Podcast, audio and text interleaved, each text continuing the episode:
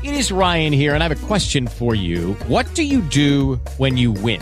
Like, are you a fist pumper? A woohooer, a hand clapper, a high fiver. I kind of like the high five, but if you want to hone in on those winning moves, check out Chumba Casino. At ChumbaCasino.com, choose from hundreds of social casino style games for your chance to redeem serious cash prizes. There are new game releases weekly, plus free daily bonuses. So don't wait. Start having the most fun ever at ChumbaCasino.com. No purchase necessary. VGW. Void were prohibited by law. See terms and conditions. 18 plus.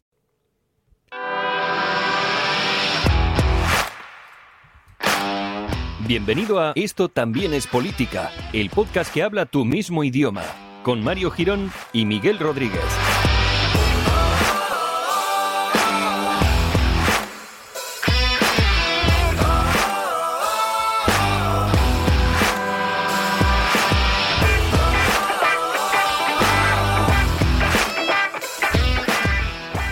Hola amigues, bienvenidos al episodio número 144 de Esto también política. La verdad es que me engancho mucho con esto y luego es una tontería porque alargarlo, o sea, me da a mí como cosa, o sea, me da principalmente a mí vergüenza ajena.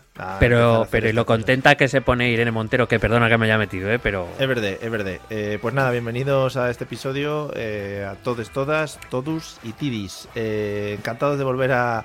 Iba a decir, eh, encantado de volver a escucharos a todos, pero realmente sois vosotros los que estáis encantados de volver a escucharnos a nosotros, porque yo soy capaz de escuchar eh, cada uno en vuestras casas los gritos de aleluya, aleluya que estáis lanzando al aire cuando en vuestro reproductor favorito ha aparecido pues nuevo episodio de esto también es política con estas dos maravillosas personas, aquí uno mismo servidor y el señor Miguel Rodríguez. ¿Qué tal? ¿Cómo estás?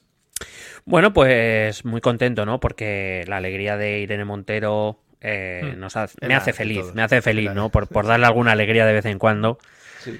eh, y que, que se quede a gusto y contenta con todo. Hmm. Bien. Pues bien, bien, muchas, muchas ganas de grabar.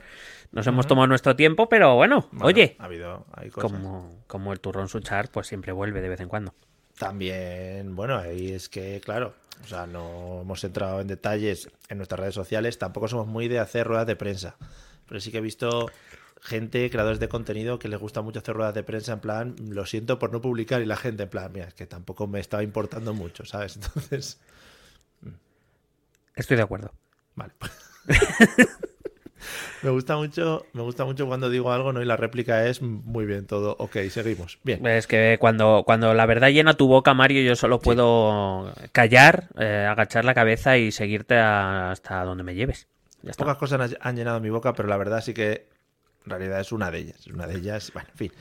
Eh, muchas gracias a todos los que seguís ahí, amigos, los que estáis haciendo la descarga de este maravilloso episodio y muchas gracias sobre todo a los que nos apoyáis a través del Patreon, eh, que es una plataforma en la que podéis dejaros vuestros dineros. Suena así de crudo, ¿no? Podéis dejar vuestros dineros para que nosotros sigamos enriqueciendo nuestras arcas, sobre todo ahora a ver, eh, tenemos unas conexiones que teníamos antes con un país, bueno, de por ahí del este, que las estamos perdiendo un poquito ahora por unas movidas que vamos a hablar ahora. Entonces, si nos podéis apoyar más en el Patreon, amigos, os lo agradeceríamos de verdad. Tenéis que entrar en esto también es, no, perdón, en patreon.com barra esto también es política y pues ahí lo tenéis. Muy fácil, le dais a un botón y metéis la tarjeta de crédito. ¿Qué más quieres? No sé, más no se puede. Esas, esa mm, reducción en la financiación que hemos recibido desde Claro.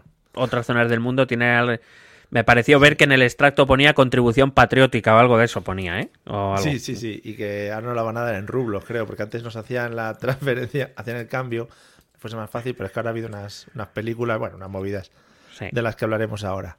Eh, y nada, o sea, ya digo, gracias a todos. Algunos se nos han puesto en contacto con nosotros a través del Patreon. No preocuparse que seguimos ahí, ¿eh? Pero bueno, si queréis retirar el dinero, cada uno, pues para gasolina, por ejemplo. no para, Es, es muy bonito, es muy bonito. Hombre, también te digo que para un euro que ponen muchos tampoco, ¿no? Uh, es verdad, golpecito a los Patreons, ¿eh? Que sois unos ratas. No, no, no. no, hombre. No, hombre, pero, Sí, sí. pero vamos a ver.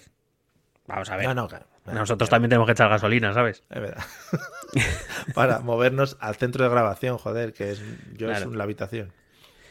Que te iba a decir, me, me gusta mucho porque hoy vamos a empezar a cerrar un círculo muy amplio, que fue cuando realmente, bueno, nos descubrieron, ¿no? Y establecieron nuestras relaciones con, con Vladimiro.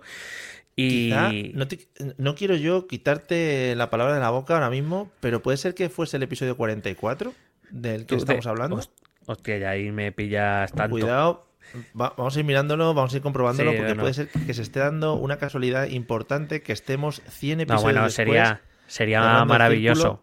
Sería maravilloso. Estoy haciendo scroll como un loco, perdonen. Y, no... y por si alguien y por si alguien dice que no, que son 99 porque no hay episodio 100, será porque no escuchó un, un, un episodio de, de La Constante, que ahí eso fue el bueno. Miguel, Bueno, bueno, bueno, bueno. Es que lo hemos... 44, En realidad estaba todo planeado, pero... Claro, nos estábamos haciendo los sorprendidos, pero esto estaba todo planificado. 100 episodios después. De hecho, no es casualidad cuando eh, ha empezado todo el tema, ¿eh? Al- quiero decir. Es verdad. Porque este episodio, recordemos que lleva esperándose un mesecito eh, Mm. y justo cuando, bueno, pues una movida ahí ya ha habido. Bueno, por En lo que fin. sea.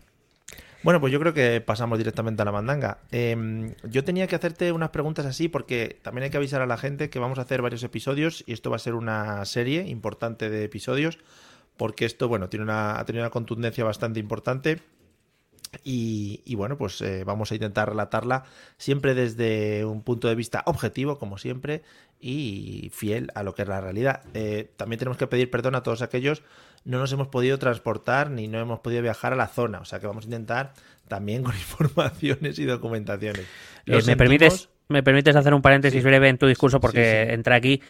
Eh, vamos a ver, al, al hater bielorruso aquel, que ya, que seguimos sin vivir allí, que no te preocupes, que somos conscientes y lo asumimos, ya está, lo digo para que no te reitere, no repitas algo que ya sabemos. Nos disculpamos, no hemos estado en la frontera, no hemos intentado cruzar, lo sentimos mucho por eso, pero bueno, intentaremos hacerlo desde el punto de vista más objetivo.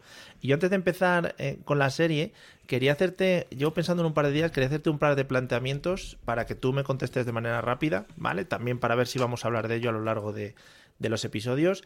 Eh, el primero de ellos sería, ya esto a nivel personal tuyo, ¿eh? Si puede ser que mm, tanta información seguida te haya desbordado por un minuto a la hora de intentar preparar temas para los episodios de, de esta temática de entre rusos y ucranianos.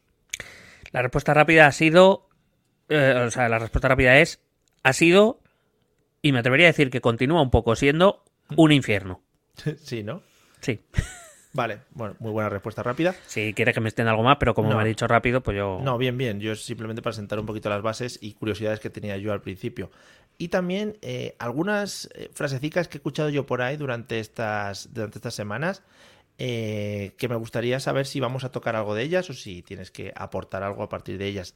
Una de ellas, además, creo que la más, la más importante y la que más he escuchado ahí es si vamos a hablar de eh, la típica frase de ni los buenos son tan buenos ni los malos son tan malos. No sé si vamos a tocar algo por ahí. Bueno, nosotros somos poco dados, o intentamos ser poco dados, yo por lo menos, a llegar a ese tipo de conclusiones simplistas. Nosotros vam- vamos a intentar explicar y a contar las cosas de la manera más imparcial posible a partir de ahí, ya que cada uno decida quiénes son los buenos y quiénes son los malos. Yo, yo lo tengo claro, pero yo no le voy a imponer mi visión a nadie. Muy bien.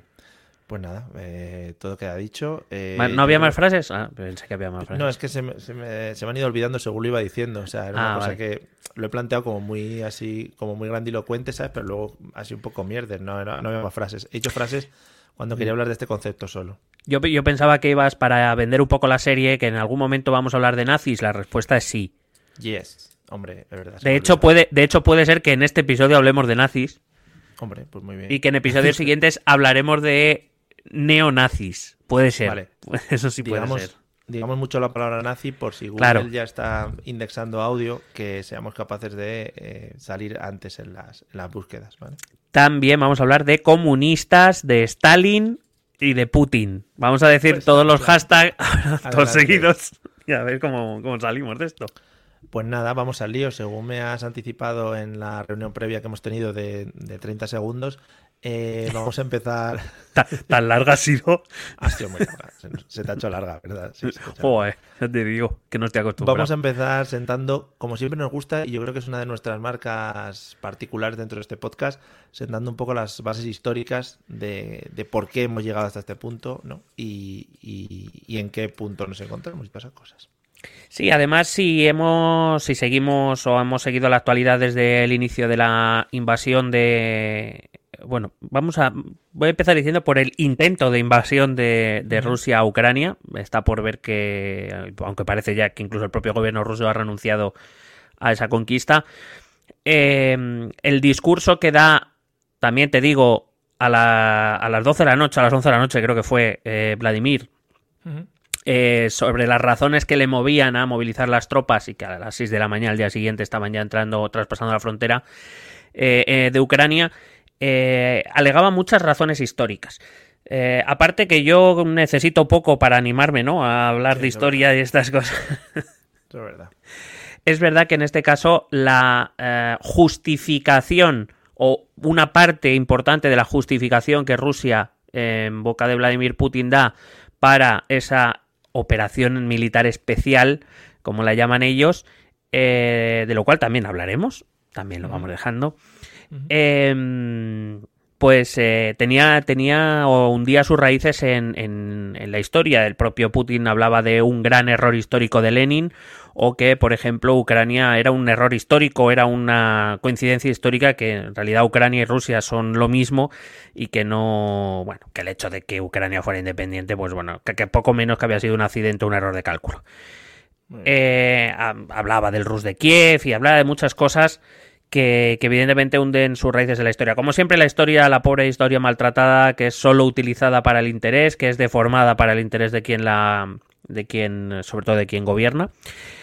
Eh, vamos a intentar desbrozar esa historia porque es verdad que las relaciones entre Rusia y Ucrania, o lo que hoy llamamos Rusia-Ucrania, eh, son largas, son intensas, han pasado por muchos, eh, por muchos periodos y muchas vicisitudes, y creo que en la historia sí que se puede comprender muy bien algunas de las cosas referidas al presente. No sé hasta dónde nos dará tiempo a llegar hoy, pero bueno, ya he avisado de que probablemente esto se extienda a dos, am, a dos capítulos. El segundo será para la época más reciente, aunque hay que decir que, eh, que bueno, nosotros ya tenemos ese capítulo 44 donde hablábamos de la guerra de Ucrania, cuando nadie hablaba de Ucrania, ¿te acuerdas? Nosotros hablábamos de Ucrania, Ahí estábamos. eh, que no, ni un episodio sin echarnos flores, Mm.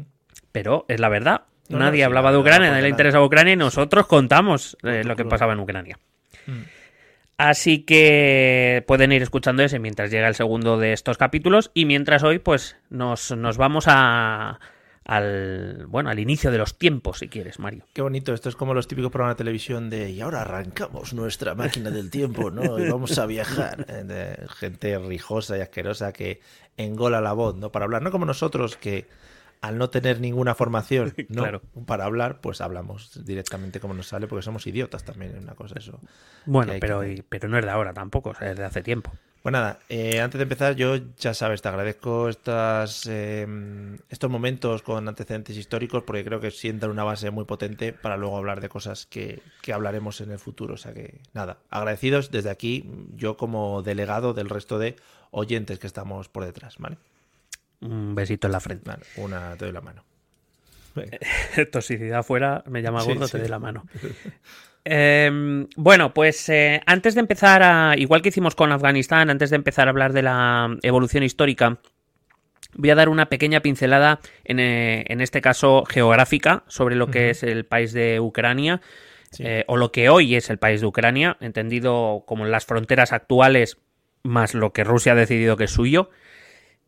Em, que en este caso es mucho más eh, sencillo, mucho más, eh, más breve, va a ser mucho más breve que la de Afganistán, no hay tanta diversidad étnica como aquella, no la, la, la geografía es bastante más sencilla, aunque sí que hay que tener eh, unos pocos puntos claros, muy pocos, de verdad lo prometo, muy pocos puntos claros, pero que sí que nos van a ir dando pistas de, eh, bueno, pistas políticas, lingüísticas, etcétera, de lo que ocurre en Ucrania.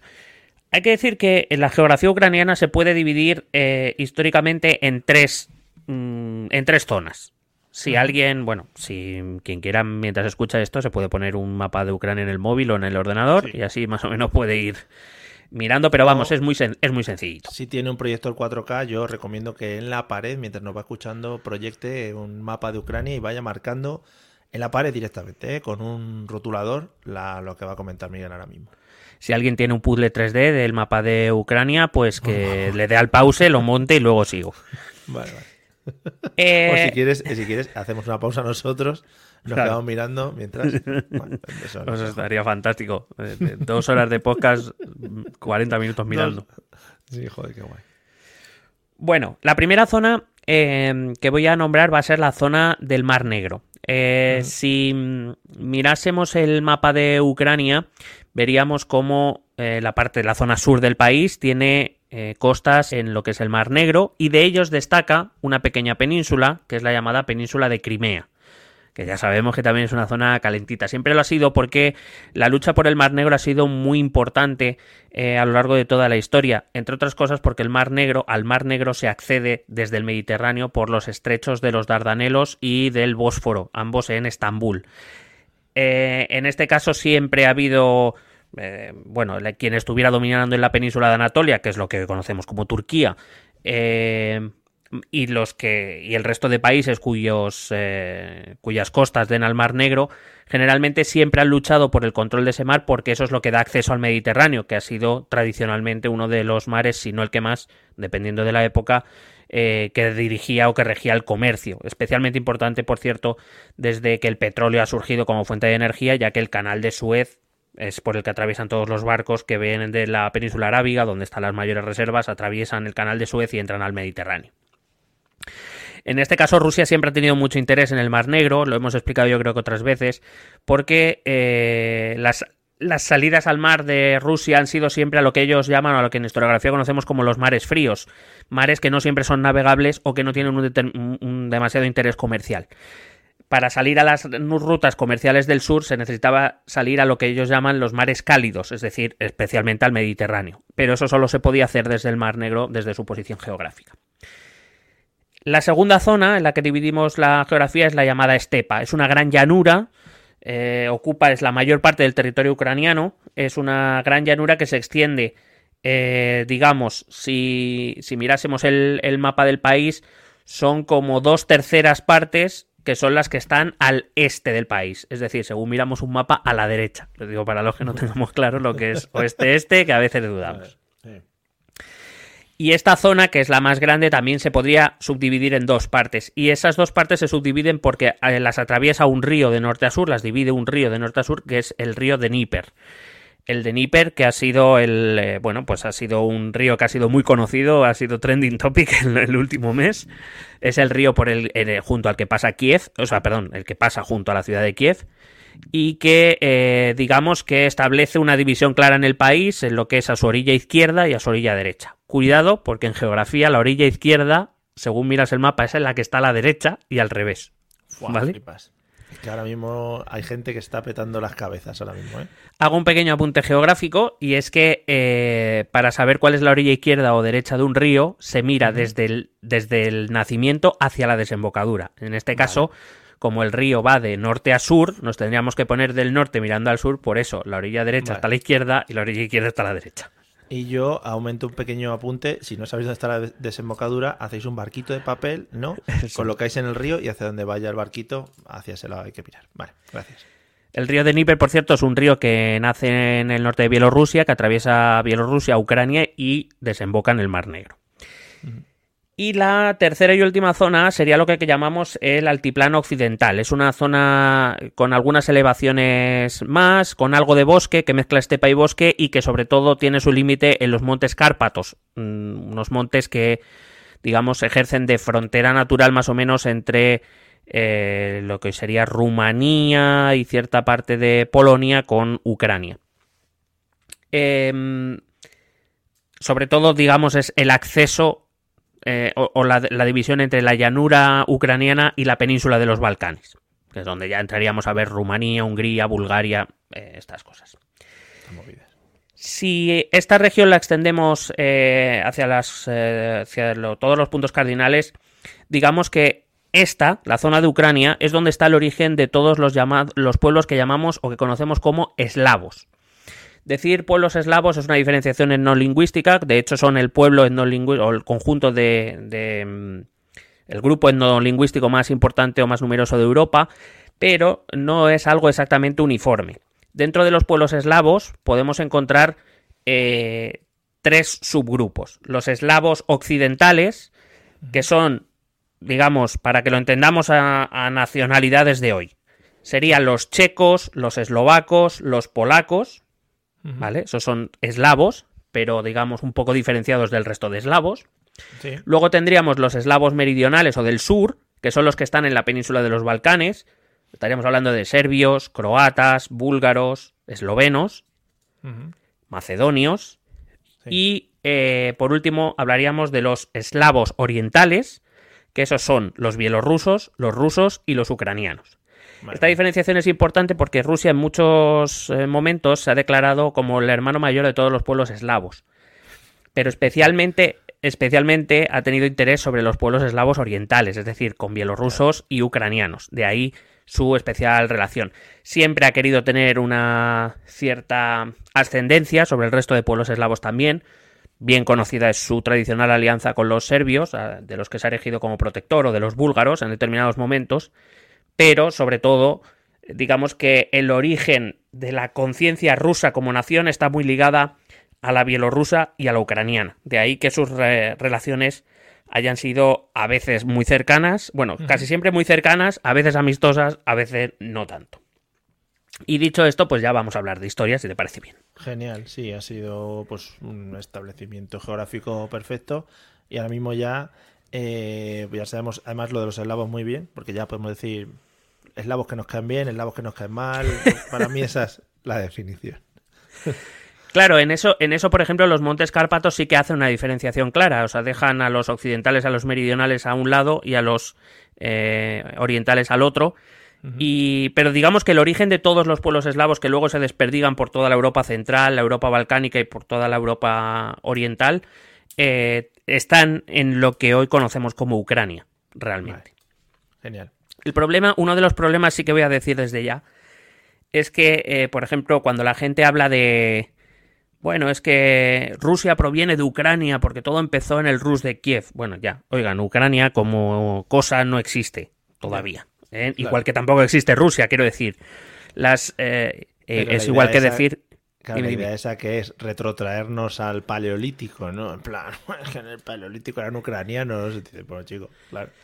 Claro, es que una cosa es, es, eh, evidentemente las, las cuestiones geográficas. eh, es indudable que el origen de los pueblos eslavos y de todas, por tanto, de todas sus creaciones políticas posteriores están en lo que hoy es Ucrania, pero es que en aquel entonces Ucrania ni existía ni estaba pensada. O sea, no, Claro. eh, ni nada, ni Polonia estaba pensada, ni Lituania, ni Rusia, nada, porque los estados-nación no nacen hasta muchos siglos después. Pero, bueno, es muy común acudir eso a la historia y decir que, bueno, eso es como decir que eh, cuando el, el príncipe de Barcelona se convierte en, en el rey de la corona de Aragón, pues es decir que Aragón era Cataluña. Bueno, pues ya está. Si es que Cataluña no estaba ni pensada, oiga, pero bueno, usted a lo que. Todos los que dicen esas cosas, payasos, a vosotros. Podemos entrar a hablar de historia. Bueno. Eh, no quisiera retrotraerme demasiado porque podríamos hablar mucho. En la zona de, de Kiev hay asentamientos prehistóricos, pero creo que no nos vamos a retrotraer Cuando en tanto. Kiev descubrieron el hierro, empezaron a tallar. Joder, estaría muy bien. Eh, sí hay que decir que, bueno, que mm, el Mar Negro, como uno de los ejes de la expansión romana, pues hizo que esta zona tuviera cierta influencia romana, aunque no fue demasiada. Eh, eh, en cualquier caso, vamos a empezar en el siglo IX. En el siglo IX se va a establecer el, fa- el famoso Rus de Kiev, que por cierto, eh, un saludo a todos aquellos que tras ser eh, expertos en eh, pandemias, en explosiones volcánicas, Sí, muy en, en crisis energéticas y de inflación, Y crisis en partidos políticos internas y de asignación a dedos también. en leyes de educación y tal, ahora son también expertos en la historia ucraniana, ¿vale? Otros payases. Payas. También digo que si alguien, oye, puede ser que tengamos algún oyente, ojalá, que tengamos oyentes expertos en la historia ucraniana, que sí, que me voy a dejar cosas y otras cosas las voy a simplificar porque esto no es una clase universitaria y lo que queremos es que la gente entienda, no... ¿Vale? Entonces, bueno, deja tus críticas y un Patreon, si puedes. Y, y claro, y ahí lo tenemos más en cuenta. Si eso Claro. es la magia del Patreon. Y si no, pues mira tú, eh, en los comentarios de YouTube, de Evox, de Spreaker, de Sprocker y de donde tú quieras, nos dejas una parrafada gigante, ¿eh? que ya te digo yo quién se la va a leer. Te, la- te lo, te lo voy contando. Eh, Zelensky. Bien. em, eh, la importancia de esta zona, no, no, o sea, no, no hay grandes ciudades ni grandes entidades políticas o especialmente relevantes para el asunto en cuestión que nos trae hoy, hasta el siglo IX, cuando efectivamente se funda el- eh, la llamada Rus de Kiev.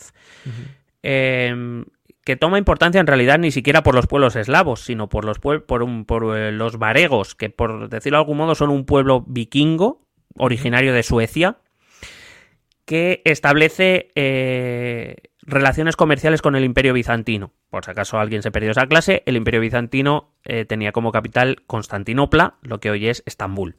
Bonito. Esa unión entre, entre Europa y Asia, que está justo al sur del Mar Negro. Joder, qué bien situadito y todo, ¿eh?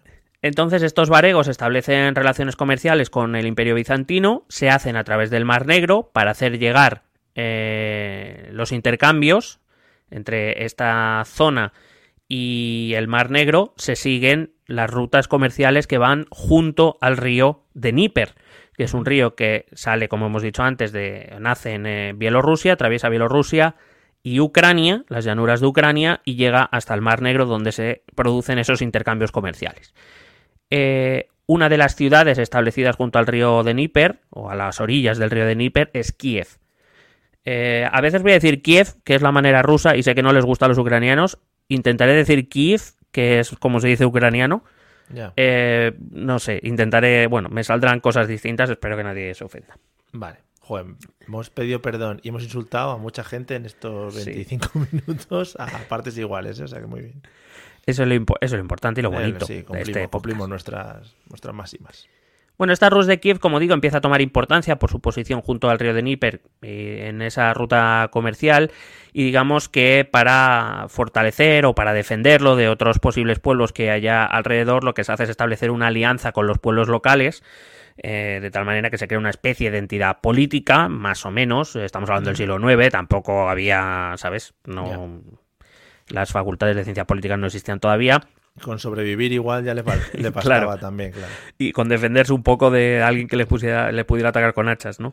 Claro. Eh, pero sí que es verdad que eh, empieza a tener importancia económica y ya sabemos que tener monises te da influencia. Esto Hombre. es así desde, desde los tiempos inmemoriales. Sí, sí. Eh, no se sabe, en realidad no se sabe mucho más de, o se sabe poco más del- de la Rus de Kiev y de su origen, porque bueno, son tiempos en los que muy poca gente escribe. Eh, sí que es verdad que, por ejemplo, en las zonas más eh, cercanas o- al Mediterráneo, en la Europa occidental, sí que está más desarrollado, pero por influencia romana.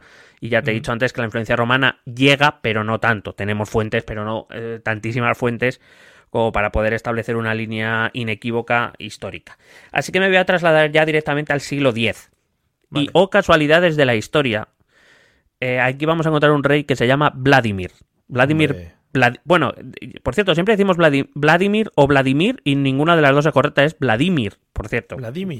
Sí, sí, es. Vladimir, se tilda en la, en la sílaba del medio, pero siempre, no sé por qué, yo, yo hablo por mí, siempre, o Vladimir o Vladimir, pero Vladimir, que es lo correcto, casi nunca decimos. Así que lo diré de todas las... Así que durante todas las... Vale.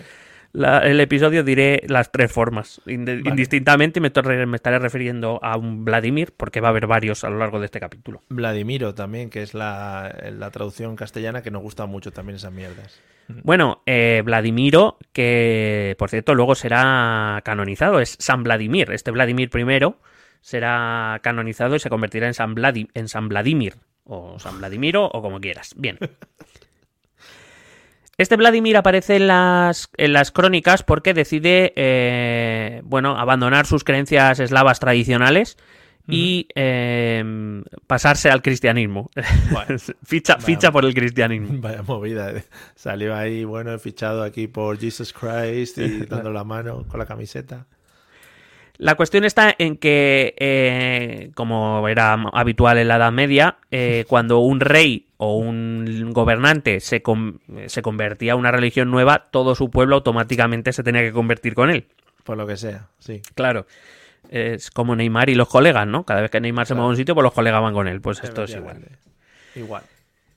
Eh, y digamos que esa, mm, uni- esa, mm, ese cambio de religión que pretende, eh, te, te he dicho antes que este, esta Rus de Kiev era como una especie de alianza de varios pueblos, el elemento religioso que por cierto, es- esto no es algo conocido en Europa, digamos que el elemento religioso ejerce como de elemento común de estos pueblos. Unos pueblos que en principio no tienen mucho que ver, salvo el interés en un momento dado, empiezan a tener algo un poco más profundo, vamos a decirlo así, Sí. en común, que en este caso va a ser la religión.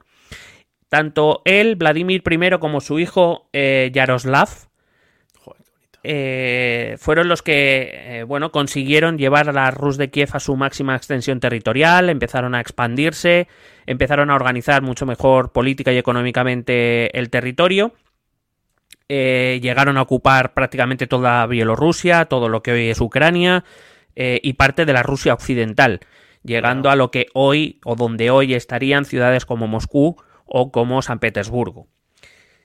Em, eso sí, igual que pasaba también en muchos territorios de la Edad Media, eh, no existían todavía las capacidades para que un gobierno central eh, gobernase de manera efectiva todos esos territorios. No había internet, no había coches, ni aviones, ni, ni, ni No tanques, había ni nada de Falcons eso. para, para moverse. Había, fa- había Falcons, pero, Pero- Si, te, si te montabas encima lo hundías en la miseria. para la caza. ¿no? Claro, Claro. Falcons era para other things. Si te montabas en el Falcon lo- le hundías el pico en la tierra. Que además entiendo épocas en las que todo el mundo iría, pues voy a mirar mi propio mi propio beneficio, ¿no? Y el de, bueno, el de Vladimir, por lo que sea, pues no me interesa mucho en principio. Claro, ten en cuenta que cuanto más alejado estabas del centro político, digamos que más manos libres tenías, porque menos control tenías. Entonces, eh, digamos que Vladimir, para intentar mantener eh, un territorio más o menos controlado, lo que, lo que hizo fue dividirlo en diferentes principados, poner al frente de cada principado a alguien que él consideraba que era de su confianza, y a partir de ahí eh, intentar organizar el, el territorio y mantenerlo mínimamente controlado, lo cual ya era bastante difícil. Pero, em, em, como digo, este, el haber, el haber eh, tomado la religión católica, eh, en este caso, eh, le va a permitir tener ese elemento unificador de los diferentes principados que él va a crear. Y además va a ser un cristianismo muy influido por Bizancio, con quien tiene relaciones comerciales. Recuerda que todo esto era con el, por las relaciones comerciales con el Imperio Bizantino. Y en el Imperio Bizantino, la iglesia cristiana que, que, eh, que manda allí, la que, La, que- de- la corta el bacalao, sí. efectivamente, es la iglesia ortodoxa. Hay que recordar que Constantinopla es el centro de la iglesia ortodoxa en este momento y esa, mm, eh, los intercambios comerciales siempre traen consigo intercambios culturales, entre ellos, como digo, la influencia de la iglesia ortodoxa, que es la razón por la cual, por ejemplo, en toda esta zona la, la religión más seguida es la, el cristianismo ortodoxo. Sin embargo, a la Rus de Kiev le va a venir mal un temita. Un temita que en, que en la Europa occidental sí conocemos mejor, que son las cruzadas. Sí. Por lo que sea, los cristianos occidentales eh, decidieron que era mejor dejarse de matar entre ellos e ir matar eh, musulmanes al Claro. otro lado de Europa, Sí. al otro lado del Mediterráneo. Eh, el problema que trajo esto para la Rus de Kiev es que eso abrió las rutas comerciales de la Europa occidental con la Europa oriental. Y eh, digamos que el circuito del Dnieper eh, perdió importancia. Eh, los productos eran mejores, el mar Mediterráneo era un mar mm, relativamente seguro para comerciar y aparte ahí estaban las- los diferentes proto-italianos, estamos hablando de genoveses, amalfitanos, pisanos, etcétera, que bueno, digamos que se dedicaban a enriquecerse muchísimo a través del comercio, especialmente a raíz de la abertura de, de las cruzadas y por tanto el acceso de la economía de la Europa occidental hacia la Europa oriental. Así que eh, digamos que el Rus de Kiev poco a poco fue entrando en declive, en decadencia. No es que colapsara, no es que... Pero poco a poco, pues bueno, fue perdiendo, fue languideciendo poco a poco. Eh, el culmen de su eh, decadencia llega en el siglo XIII, cuando les invade la Horda de Oro. Cuidado con este nombre, ¿eh? Oh, qué bueno. La Horda de Oro. Buen naming, ¿eh? Es que Sí. en esas épocas, bueno, la gente a través de la historia siempre ha tenido buen naming. Hombre, hay gente muy especializada. Desde aquí un saludo a nuestro amigo compañero Rubén Galgo, eh, dedicada al tema del marketing, branding y todo este tipo de cosas. Hombre, aunque en la Edad Media y en esas épocas no hubiese agencias como las que hay ahora, pero habría gente pensando en esas cosas. Hombre, Joder, la Horda de Oro, maravilloso. La horda de oro que te vale para un ejército o te vale para un- una tasca, ¿sabes? En- O te en- vale también para eh, unas ofertas que han abierto nuevas en el Lidl, por ejemplo, ¿no? La horda de oro. Y fotos ahí, guau, qué guapo, la horda de oro. Bueno, pues la Horda de Oro es un ejército mongol. Cuando los mongolos se volvieron locos y empezaron a conquistar medio mundo. eh, Buen concepto ese. Están ahí Sí. todos ahí. uh, uh, venga, vamos a conquistar, vamos, chavales, dentro. Madre mía, precioso. Bueno, pues eh, simplemente los, el ejército mongol que empezó a conquistar, como digo, toda Asia, llegó hasta la zona de Rusia, mm, conquistó Rusia, llegó a la zona de Ucrania, conquistó Ucrania, llegó a Bielorrusia, conquistó Bielorrusia y llegó hasta, la, hasta los Cárpatos, hasta la frontera con Polonia. Esta- este avance que va a terminar con, con el. Aunque el Rusdek iba a seguir existiendo, eh, vamos a llamarlo legalmente, bueno, no sé si decir Sí. legalmente, pero bueno, sigue, alguien sigue diciendo que el Rus de Kiev existe. Eh, la realidad es que ya ha perdido, pierde todo su poder y bueno, alguien puede decir que existe, pero no tiene ninguna influencia. Eh, lo que ocurre es que mucha población ucraniana ante la invasión mongola o mongol, claro, es que si es mongola parece que no, pero no quiero decir Sí. nada agraviante, quiero decir. No, no, no, si eran de Mongolia, pues ¿cómo se le va a llamar? Señores No, no sé.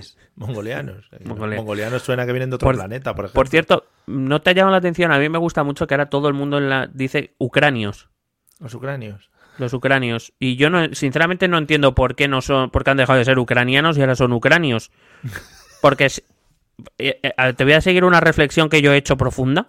Sí, A ver a ti qué te parece, tú me dices qué opinas y yo sigo lo que tú me digas. vale.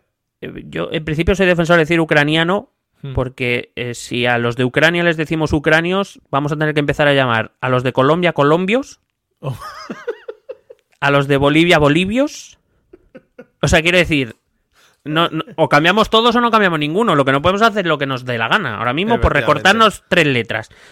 Creo que ¿Por qué? hay que meter a todos en el mismo saco, además, ¿eh? porque seguramente a ver si se valían en Colombia, porque no los estamos llamando colombios, ¿no? A ver. No, o sea, pero bueno, quiero decir, yo esto viene claro porque es para ahorrarse letras. Eh, Esto de la economía del lenguaje. De Ucrania ahora son ucranios. Pues entonces los que de Colombia serán rima. colombios. A mí, a mí no me puedes convencer de otra cosa. Y por la rima de ucraniano me la agarras con la mano. Entonces, claro, están los pobres como para que les vengan haciendo la rima, ¿sabes? Claro. Y a los de Turquía, turquíos. Quiero decir, lo que no puede ser, lo que no puede ser es que hagamos lo que nos dé la gana. No, vamos a seguir unas normas porque No, si no. no, esto es ingobernable. No, no, me parece muy bien gastar estos minutos en una reflexión que creo que a partir de ahora debería mover eh, la, la política internacional, incluso cuando vayan a juntarse en la OTAN y mierda de estas. A ver, muchachos, a los colombianos, ¿les seguimos llamando colombianos o le llamamos colombios? ¿Cómo lo veis?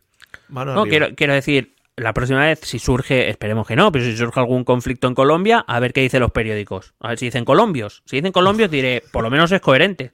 No estoy de acuerdo, colombios. pero soy coherente, pero. Los colombios contra los bolivios que se han liado ahí. Claro.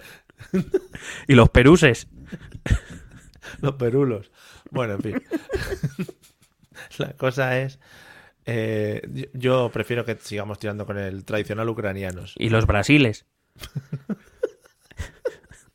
Claro, es que. Los es que, Españas, vamos a ver. los Españas Y, podríamos ser. y- y los panamases. Claro, es que. Es que, a ver. No, no me parece muy bien tu postura. Que digo que si los Españas nos podríamos llamar Sí, sí, ahora. los Españas. Bueno, algunos, algunos seguro que estarían encantadísimos, también te lo digo. Maravilloso. Claro, Bueno, joder. Pues nada, Y los después- portugales.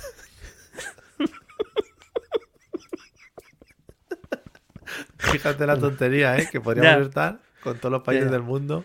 Pero, pero todo esto viene de una reflexión seria, lo prometo. Bueno. Bueno, pues sigamos bueno. hablando de los ucranianos. Eh, como hacen, como hacen los. Los rusios. como, ha- como hacen los, los influencers, dejadnos en los comentarios vuestras opiniones. Por favor. Eh, creo que es lo más importante ahora mismo eh, de cara a este a esta movida. Joder.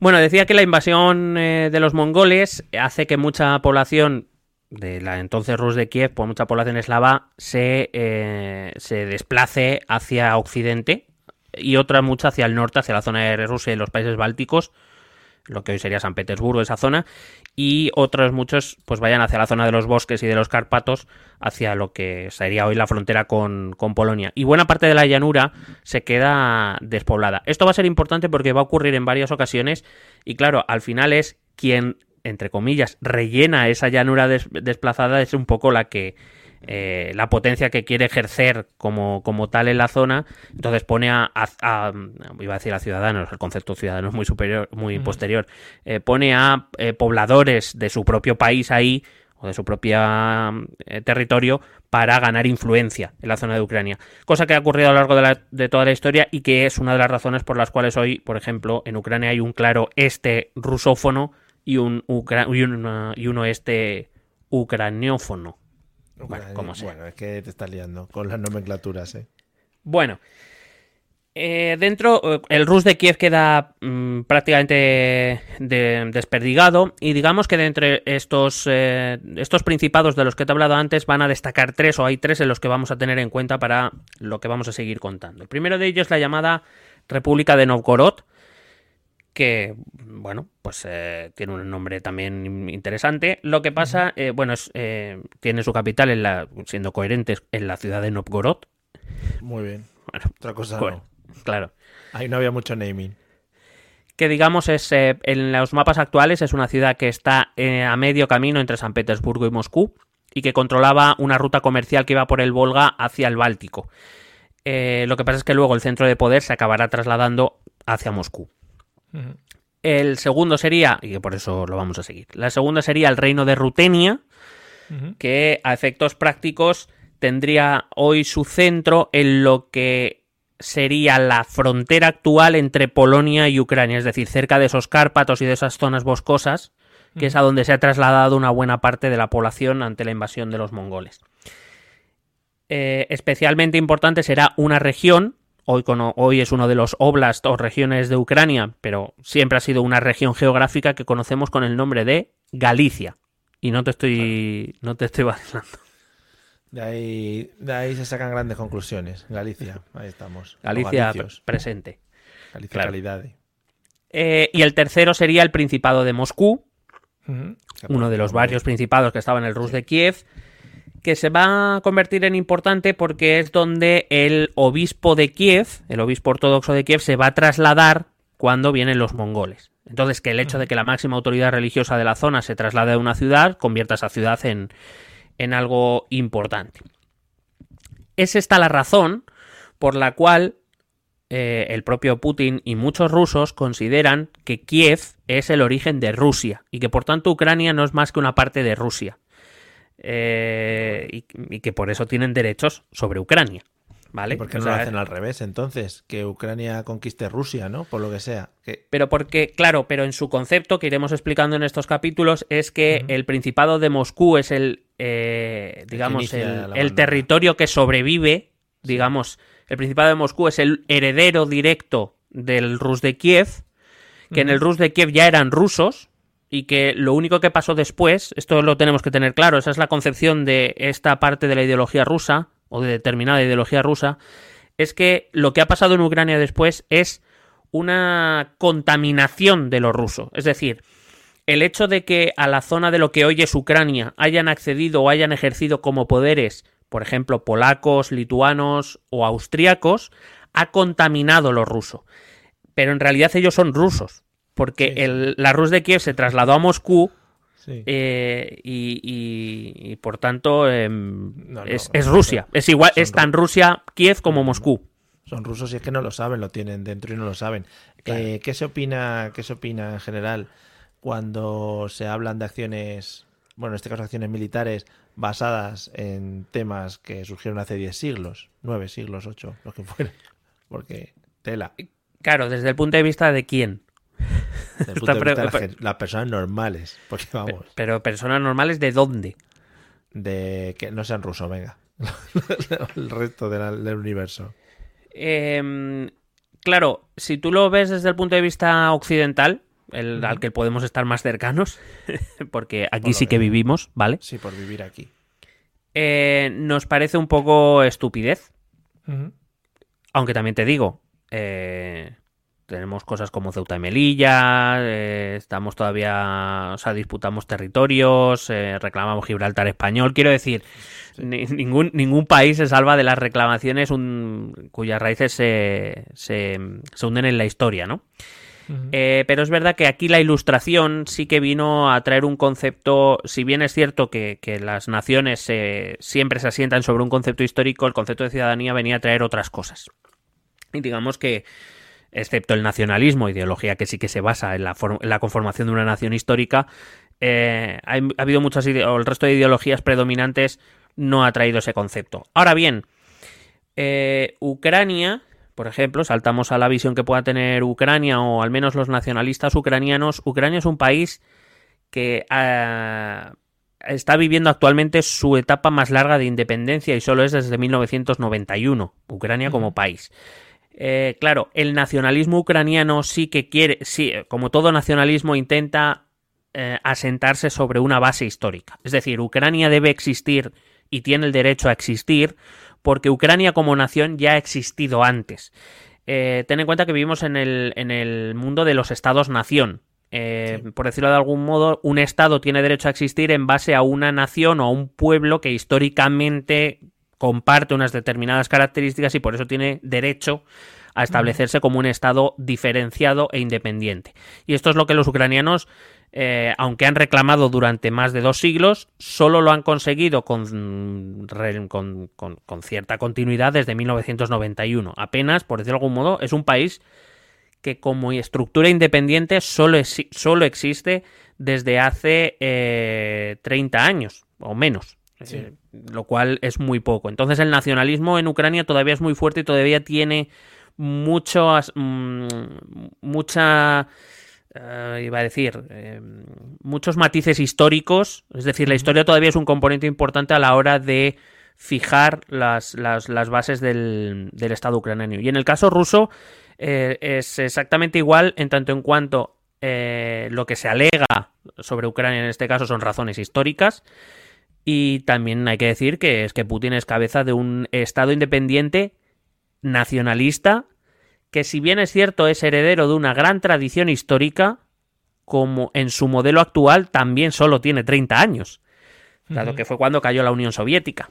Así que eh, digamos que la lucha de los nacionalismos, más allá de que el nacionalismo sigue existiendo como ideología, y lo, lo sabemos bien aquí en España, eh, allí eh, en Rusia hay un régimen nacionalista que tira mucho de historia y en Ucrania se ha intentado argumentar o defender la independencia respecto a Rusia principalmente a través de la historia. Vale. No sé si O sea que- contesta lo que me has preguntado. Sí, hombre, sí, perfecto. Además, eh, me ayuda para eliminar el concepto también, hacer un tic y una cruz al lado del concepto de Vladimir Putin, el comunista, ¿no? O sea, eso ya lo descartamos de... de- Uy, Bueno, eso es como que todavía hay que- quien te defiende que, que Hitler era nacionalsocialista y por tanto era rojo, era de izquierdas. Quiero decir, bueno, eh, he, de, he de decir Igual era que... zurdo o algo. Sí, he de, bueno, los zurdos al infierno. Hay de decir que, mm, que, bueno, pues son gente ignorante que le gusta, pues, decir tonterías, supongo. Que también, joder, es un trabajo, ¿no? O sea, no vamos a coartar aquí la libertad de nadie, pero si son tontos, son tontos. O sea, también...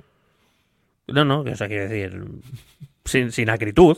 Eh, no, no- no hay obligación de no ser tonto, quiero decir. Efectivamente, efectivamente. Hasta que Perro Sánchez no diga, oye, no seáis tontos, pues Claro. aquí todo el mundo, ¿sabes? No sé, por lo que sea. Claro. Bueno, entonces, dividido entre estos tres territorios, la República de Novgorod, el Reino de Rutenia y el Principado de Moscú, eh, los, mo- los Qué bonito, mongoles... Perdona, perdona, Dime. porque es que parece también el libro de una saga, ¿no? De Tolkien, del Sí, el reino bueno. de Rutenia, que estaban ahí. Bueno, ya puedes seguir, es que si no se me, se me queda dentro. No, no, a ti que no se te quede adentro. Vale. Los mongoles establecen un determinado control, no muy efectivo, porque en general los mongoles eran muy buenos conquistando, pero ya lo que era gestionando quizá no, ¿no? O sea, nosotros arrasamos y luego, mira, los papeles y eso ya que los haga otro, que Claro. esto es una movida. Aparte hay que tener en cuenta que el imperio mongol alcanzó eh, una, una extensión enormísima que era imposible, o sea, no, no, no había posibilidad de mantener una gestión correcta.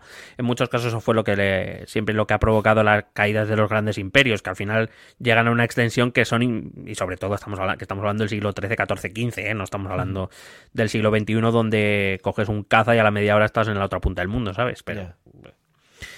Bueno, la cuestión está en que el avance mongol no se detuvo, porque repito, a ellos lo que les gustaba era, era conquistar. Es como cuando juego al Sombras de Mordor, que se supone que hay unas misiones, pero yo lo que quiero es matar orcos. Pues a ellos les pasa un poco igual. Pero ¿cómo has colado, cómo has colado esa publicidad? Este juego te lo han pagado. no, como has, como has hablado de Tolkien, pues Ah, vale, yo vale. te he seguido. Te he seguido. Yo ah, que creo que igual, igual tenemos que meter aquí el eslogan de publicidad, porque joder, ha entrado un poquito ahí, ha caído a plomo, ¿eh? Bueno, eh, Vale, no ¿se ha notado uno. mucho? Bueno, da igual. Peggy, me quite 10 la Peggy camiseta. 17. me quito la camiseta, perdona.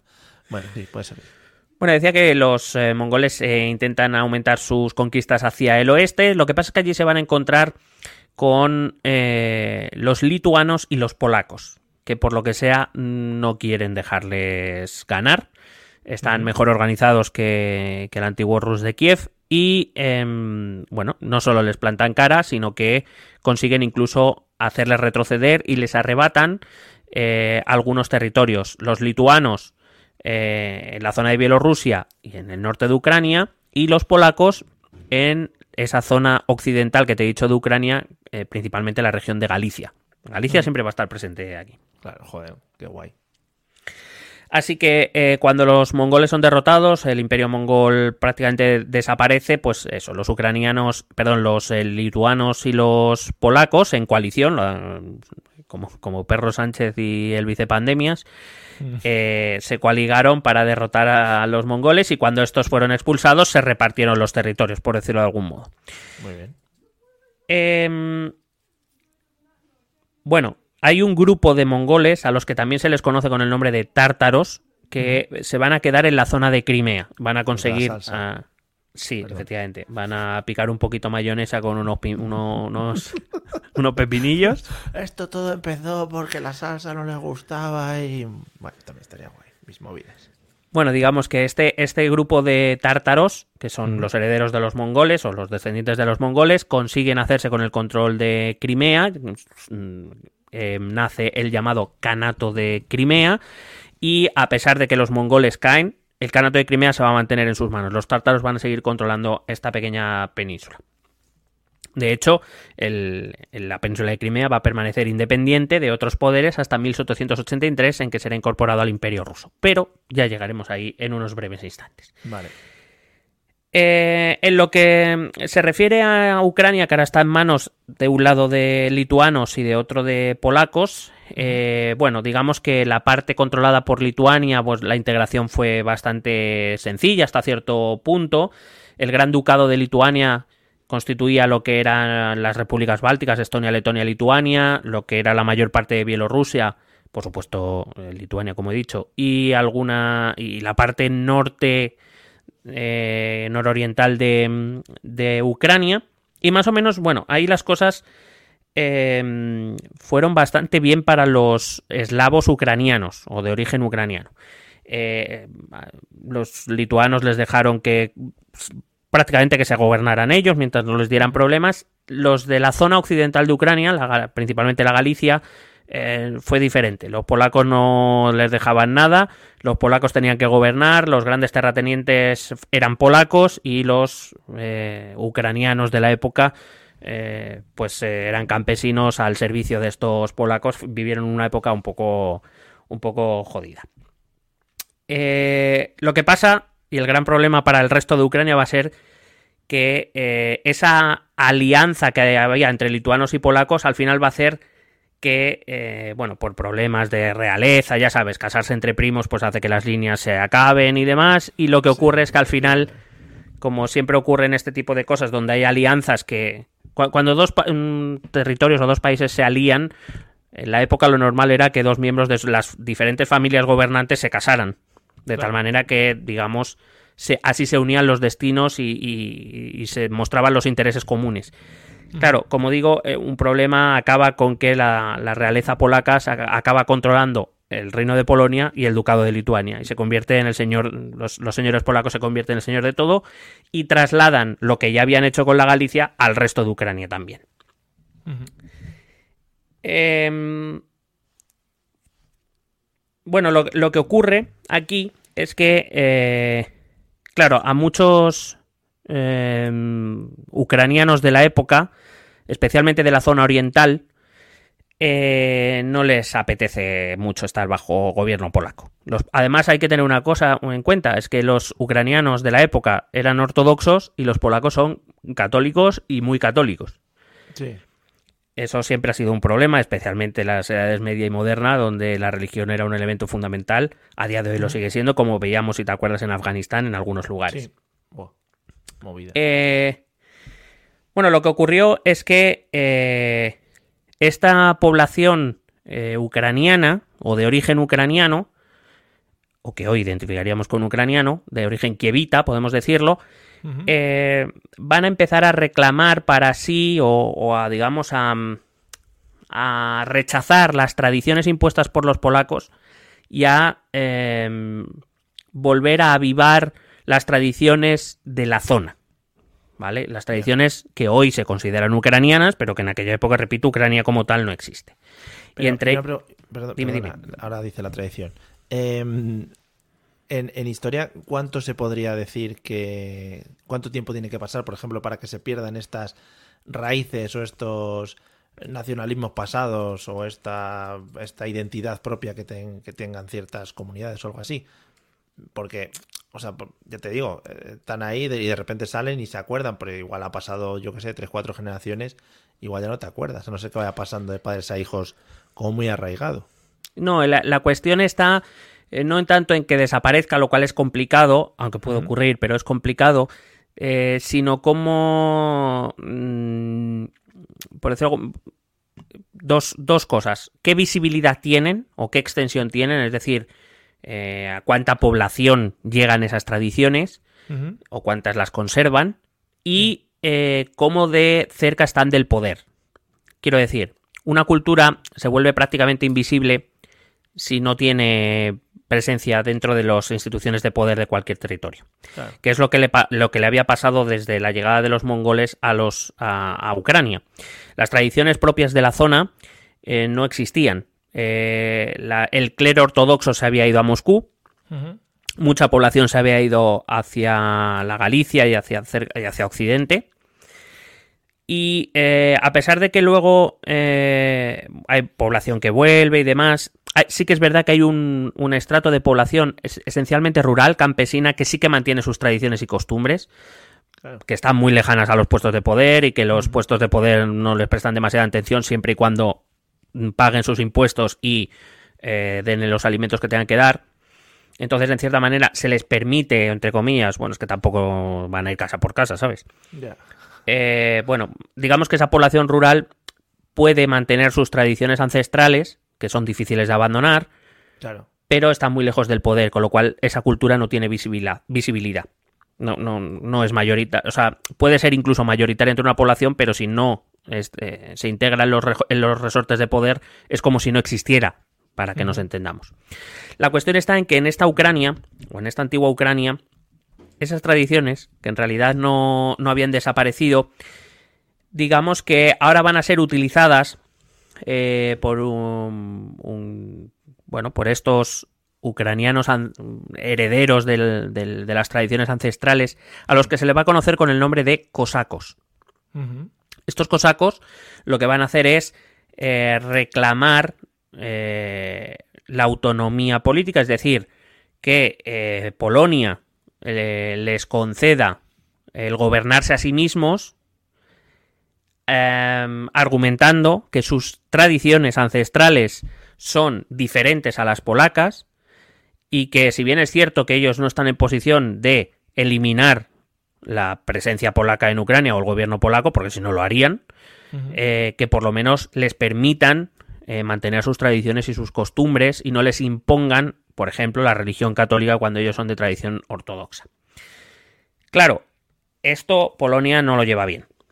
Vaya. El gobierno polaco no lo lleva bien porque, claro, un gobierno católico no puede permitir que una herejía, como es la Iglesia Ortodoxa, encima tenga autonomía o capacidad de decisión política al margen de lo que decida lo, el gobierno polaco. Así se inician varias guerras o varios intentos de sublevación. Eh, de hecho, esta es una de las también de las grandes luchas históricas que han tenido los ucranianos, no solo con los rusos, con quien ahora van a empezar a tener relaciones más estrechas, sino con los Sí. polacos, con quienes han tenido muchas divergencias. Eh, hubo un intento de, de revolución especialmente importante en el año 1648 que culminó en la creación de un territorio, de un estado llamado el Hetmanaco Cosaco. Muy bonito. Sí. Eh, bueno, el Hetman era una especie de líder militar entre los eh, entre los varegos, aquellos que te he comentado del arroz de Kiev. Bueno, la cuestión es que eh, eh, crean esa especie de estado propio, el Hetmanato, que se extiende en la mitad occidental de Ucrania y que en realidad se convirtió en el centro de interés de tres o de, o de lucha de tres grandes poderes que había en la zona y que van a empezar a pelear con este Hetmanato en el centro. Y cuando estás en el centro de tres grandes poderes que luchan entre sí, solo te queda que te destrocen los tres. Sí, sí.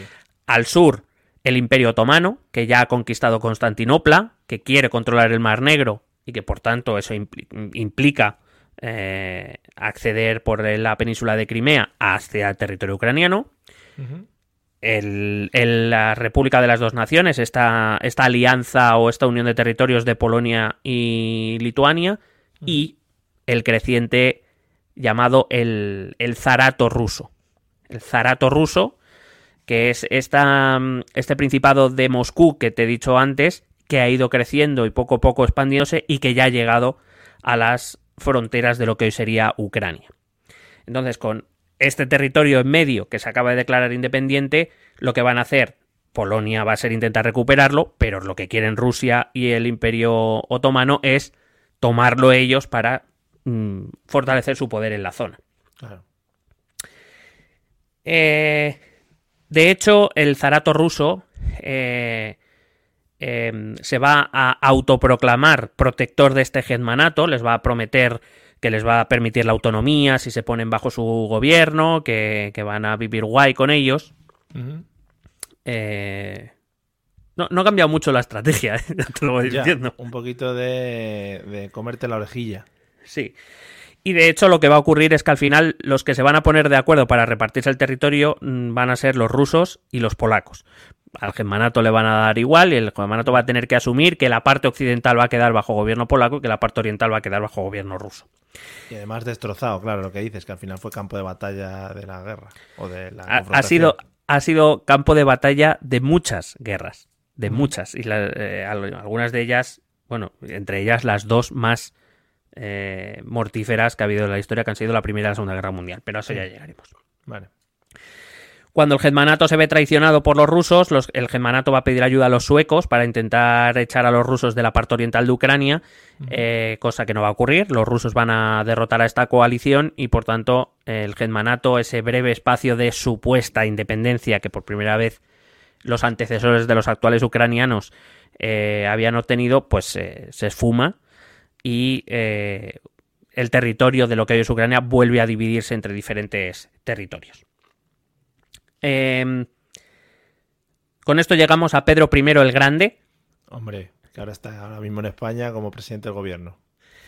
Pedro I el Grande eh, era el, el zar de Rusia, este zarato de Rusia, que decidió autoproclamarse emperador. Por tanto, el zarato pasó de ser zarato a ser imperio ruso. Eh, aunque el título de zar se lo guardó, era emperador y zar. Nosotros lo conocemos a los, a los reyes rusos, a los emperadores rusos, los conocemos con el nombre de zar. Que va a ser el que. eh, ya este Romanov, es de los, eh, de los que luego vendrá la película Anastasia y todo esto. Sí, Bueno, sí, sí.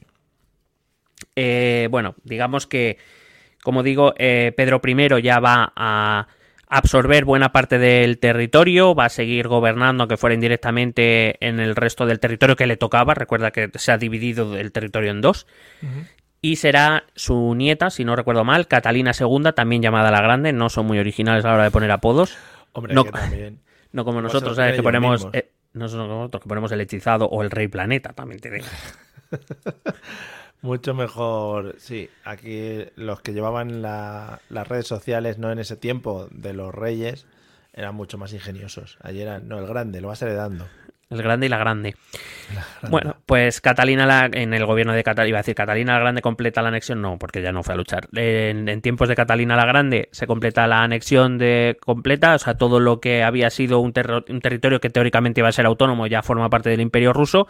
La península de Crimea es conquistada a los tártaros por parte también del ejército ruso, así que digamos que el Imperio ruso empieza a tener una importante presencia en la zona. Aún así, repito, la zona de Galicia, la zona occident- más occidental del país, sigue en manos o bajo gobierno eh, polaco. Vale.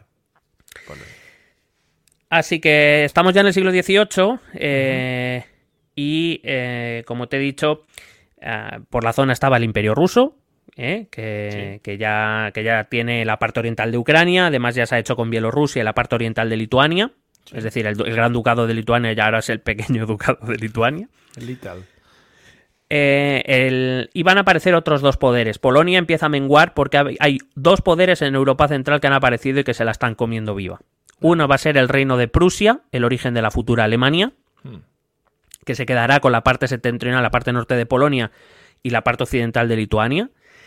Y el imperio austriaco eh, eh, de los Habsburgo, que se quedará con la parte sur de Polonia y la parte occidental de Ucrania. Eso que antes estaba bajo gobierno polaco, la mayor parte se la va a quedar el imperio austriaco. Así que esa parte occidental de Ucrania pasa a estar bajo gobierno, deja de estar bajo gobierno polaco y, va- y pasa a estar bajo gobierno austriaco. Es decir, todavía más alejado y más extranjero, porque estos ya son de cultura germánica. Los polacos son de origen eslavo, Uy. aunque, aunque diferenciados, se te ha caído hasta la luz.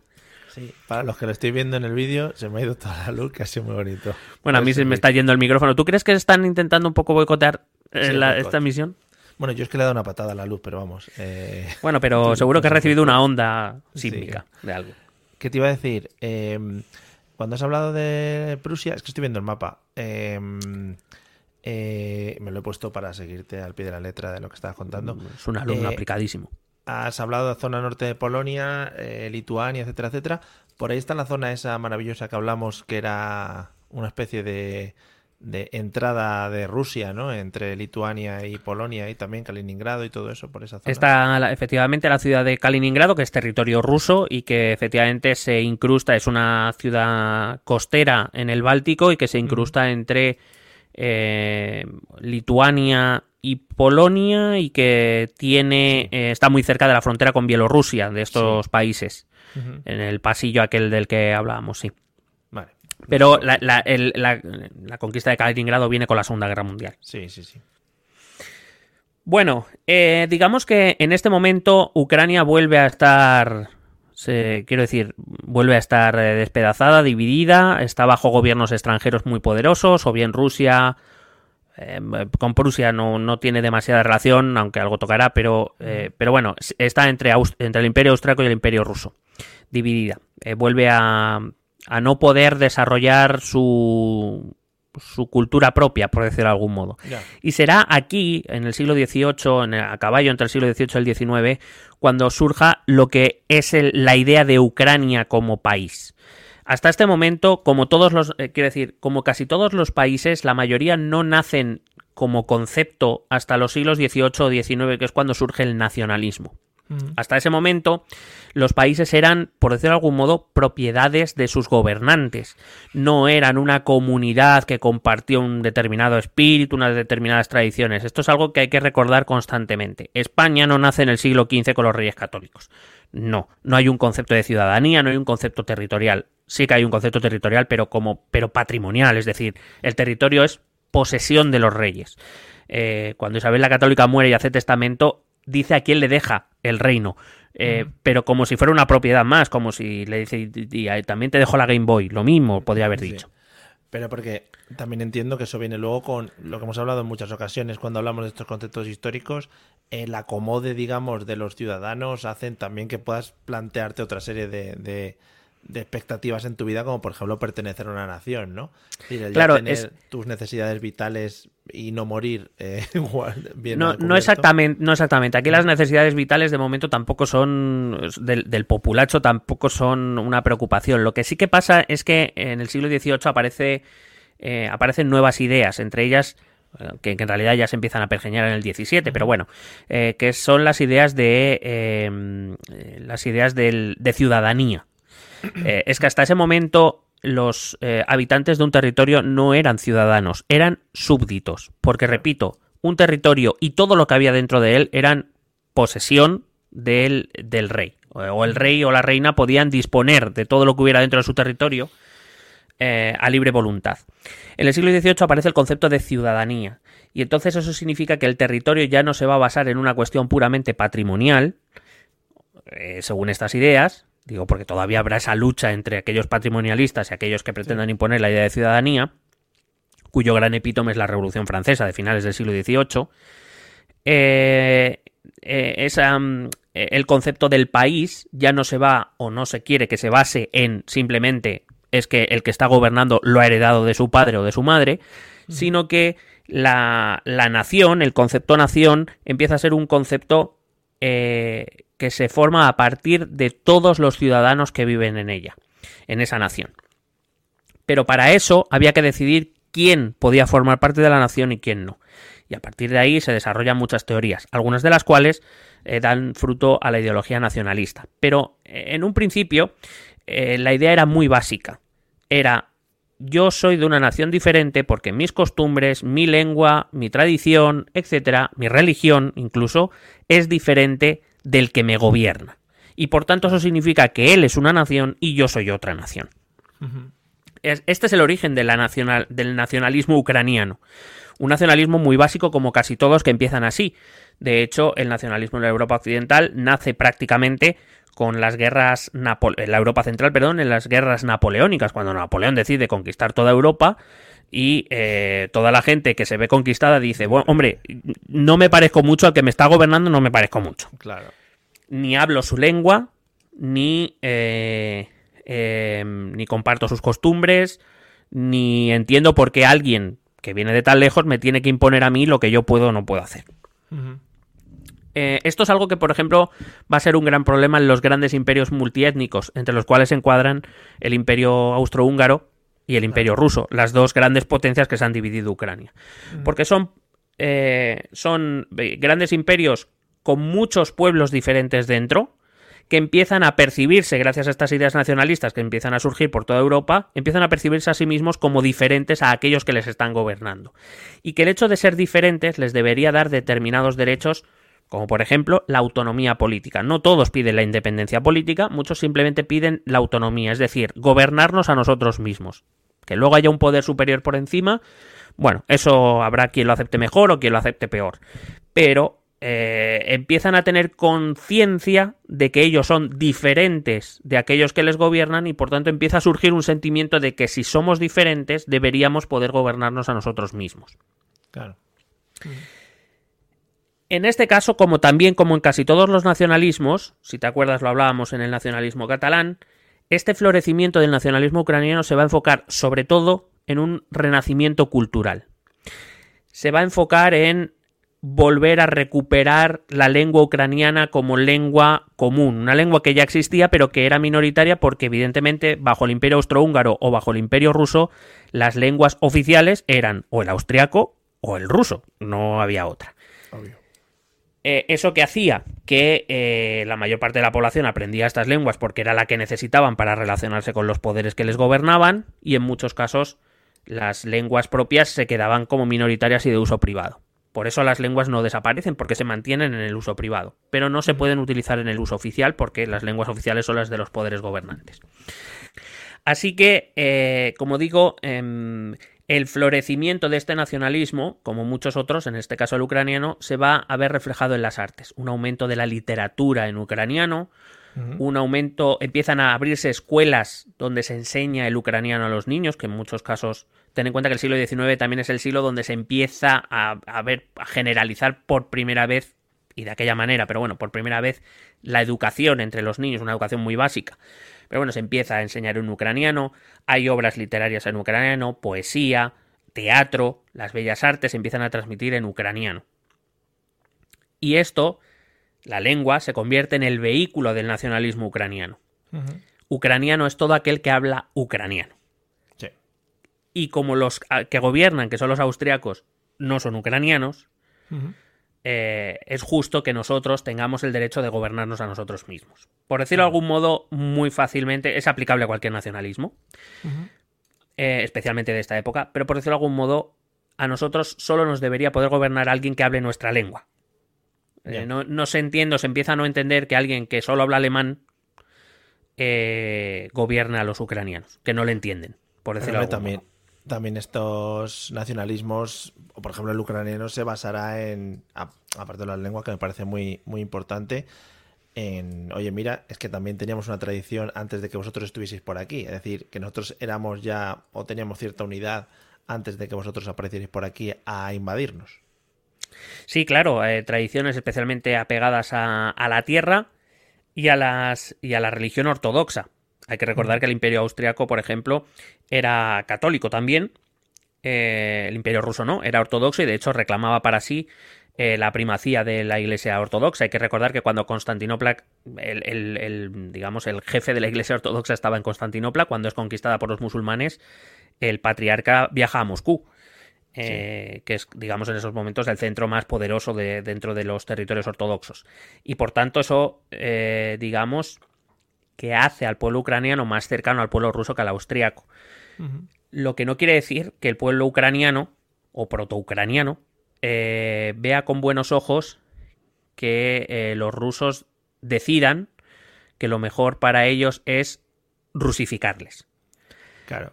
Por lo que sea, en una invasión, el país invasor no le da mucho por decir, oye, vamos a dar una autonomía, confiamos en vosotros, ¿no? Eh, la cuestión es, y, y, se enfrentaron, todos los imperios multiétnicos se enfrentaron con ese problema, uh -huh. eh, es cómo gobernamos mejor un territorio que no es exactamente yeah. el nuestro, es una conquista que hemos anexado a nuestro territorio. Eh, y en realidad hay dos opciones, o les concedes determinada autonomía política, determinados derechos, eh, por ejemplo, de uso de lengua o este tipo de cosas, en los cuales, con ese tipo de políticas, en lo que confías es en, bueno, eh, me están dejando gobernarme a mí mismo, nos dejan más o menos tranquilos. Sí. Para otros asuntos nos gobiernan, pero bueno, es un poder más fuerte que nosotros. Vamos mm. a estar tranquilos aquí, aquí estamos bien, mm. mientras se respete lo nuestro. Pero esto trae un peligro, según, eh, digamos aquí como dos bandos. Quien defiende este bando defiende eso, y luego está el otro bando, o la otra manera de gobernar este tipo de territorios, o de este tipo de imperios que es eh, lo mejor y más fácil es eliminar las culturas que no son la nuestra, imponer nuestra cultura y nuestra lengua de tal manera que todo el pueblo bajo el que vamos a gobernar va a ser lo mismo. Eliminamos las culturas. Claro, quien defiende la primera opción, la llamada eh, tendencia centrífuga, la que, eh, digamos, está más abierta a permitir el autogobierno o determinada autonomía o determinados derechos a los pueblos no estrictamente imperiales, eh, lo defienden en contraposición a la otra porque dicen, claro, es que cuando tú intentas imponer algo, intentas hacer desaparecer la cultura propia e imponer la tuya, inevitablemente lo que vas a generar va a ser resistencia. Resistencia uh -huh. que puede ser resistencia armada, sí. es decir, insurgencia militar. Por eso es mejor, digamos, hacer esta política de guante blanco, ¿no? De negociación. Sí.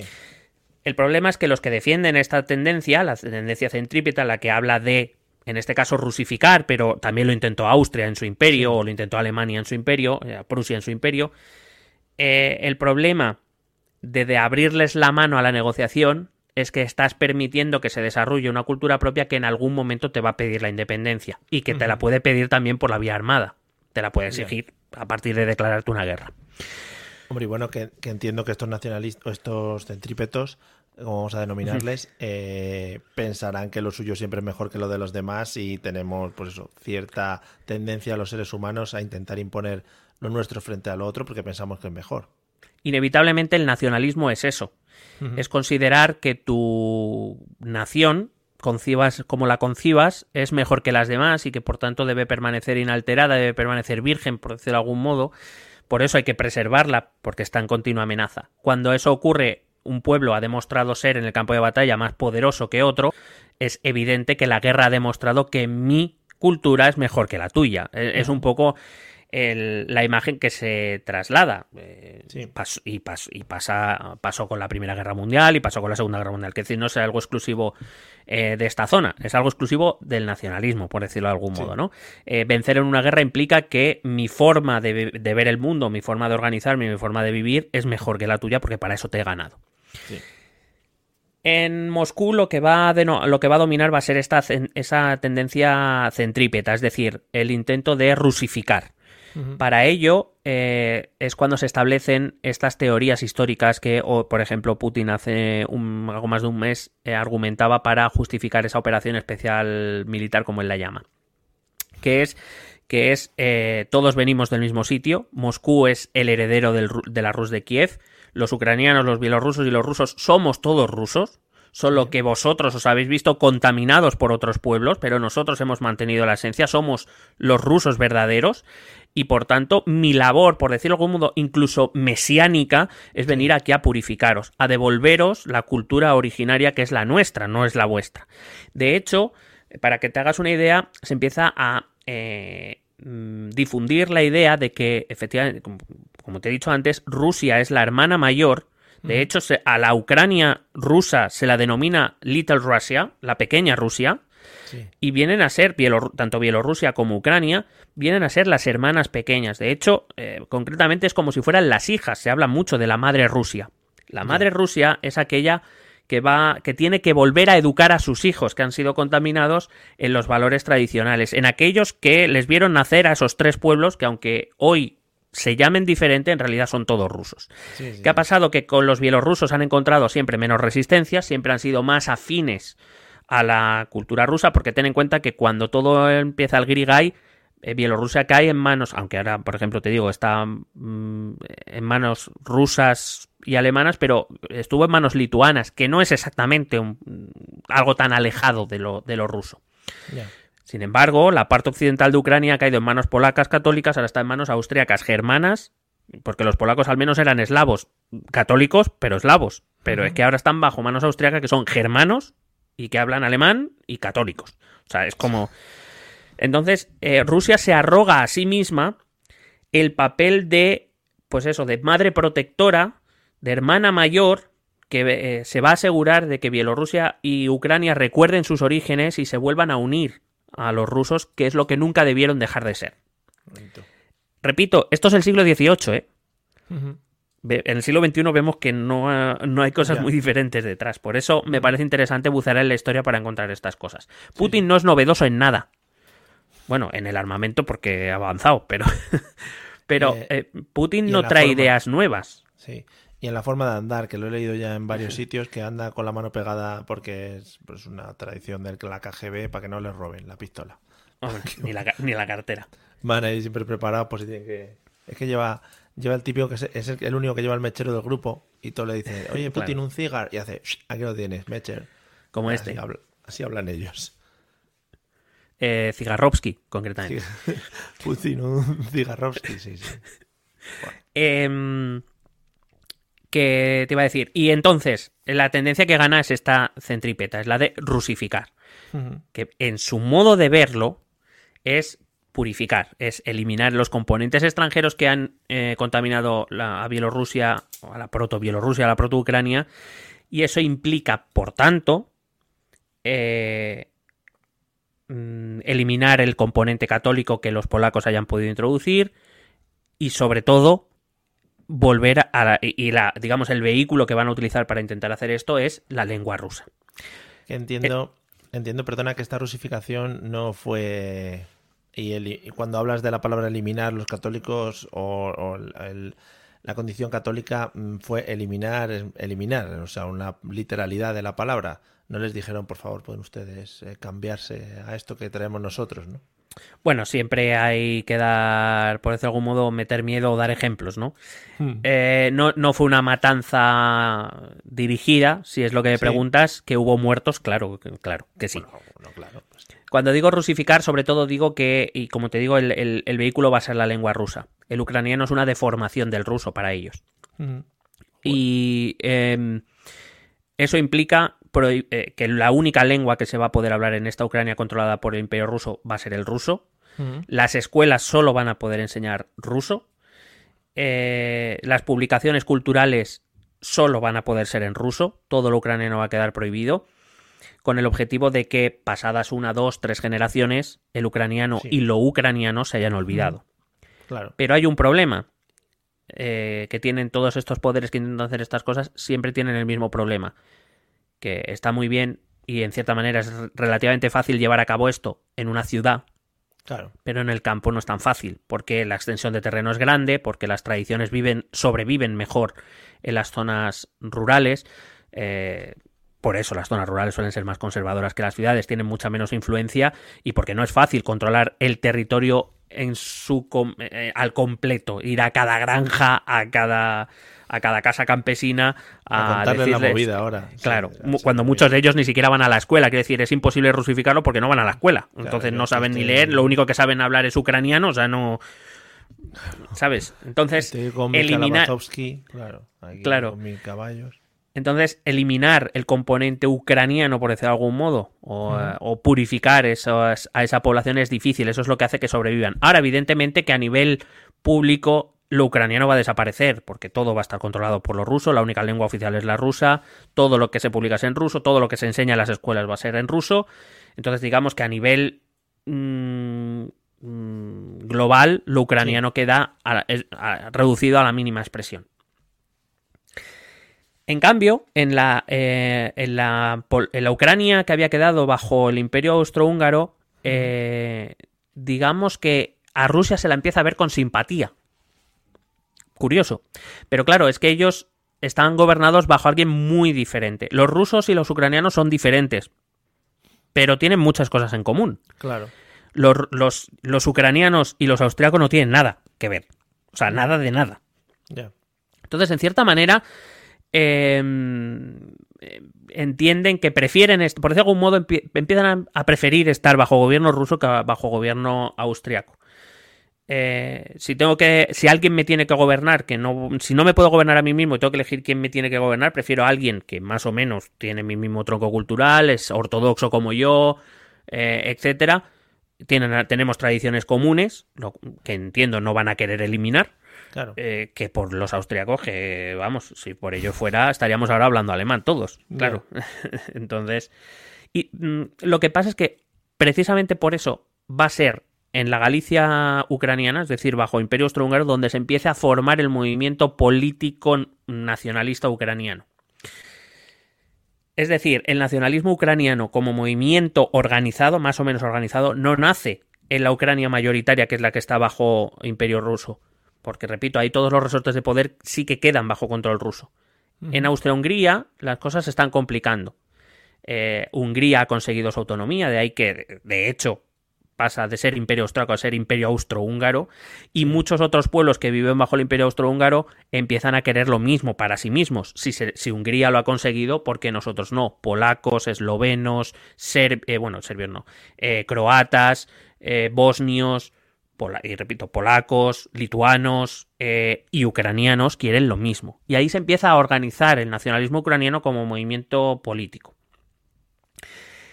Em, hacia finales del siglo XIX, voy a volver a la Ucrania rusa, a, a finales del siglo XIX empieza o se, se acelera el proceso de industrialización, la revolución industrial en Rusia.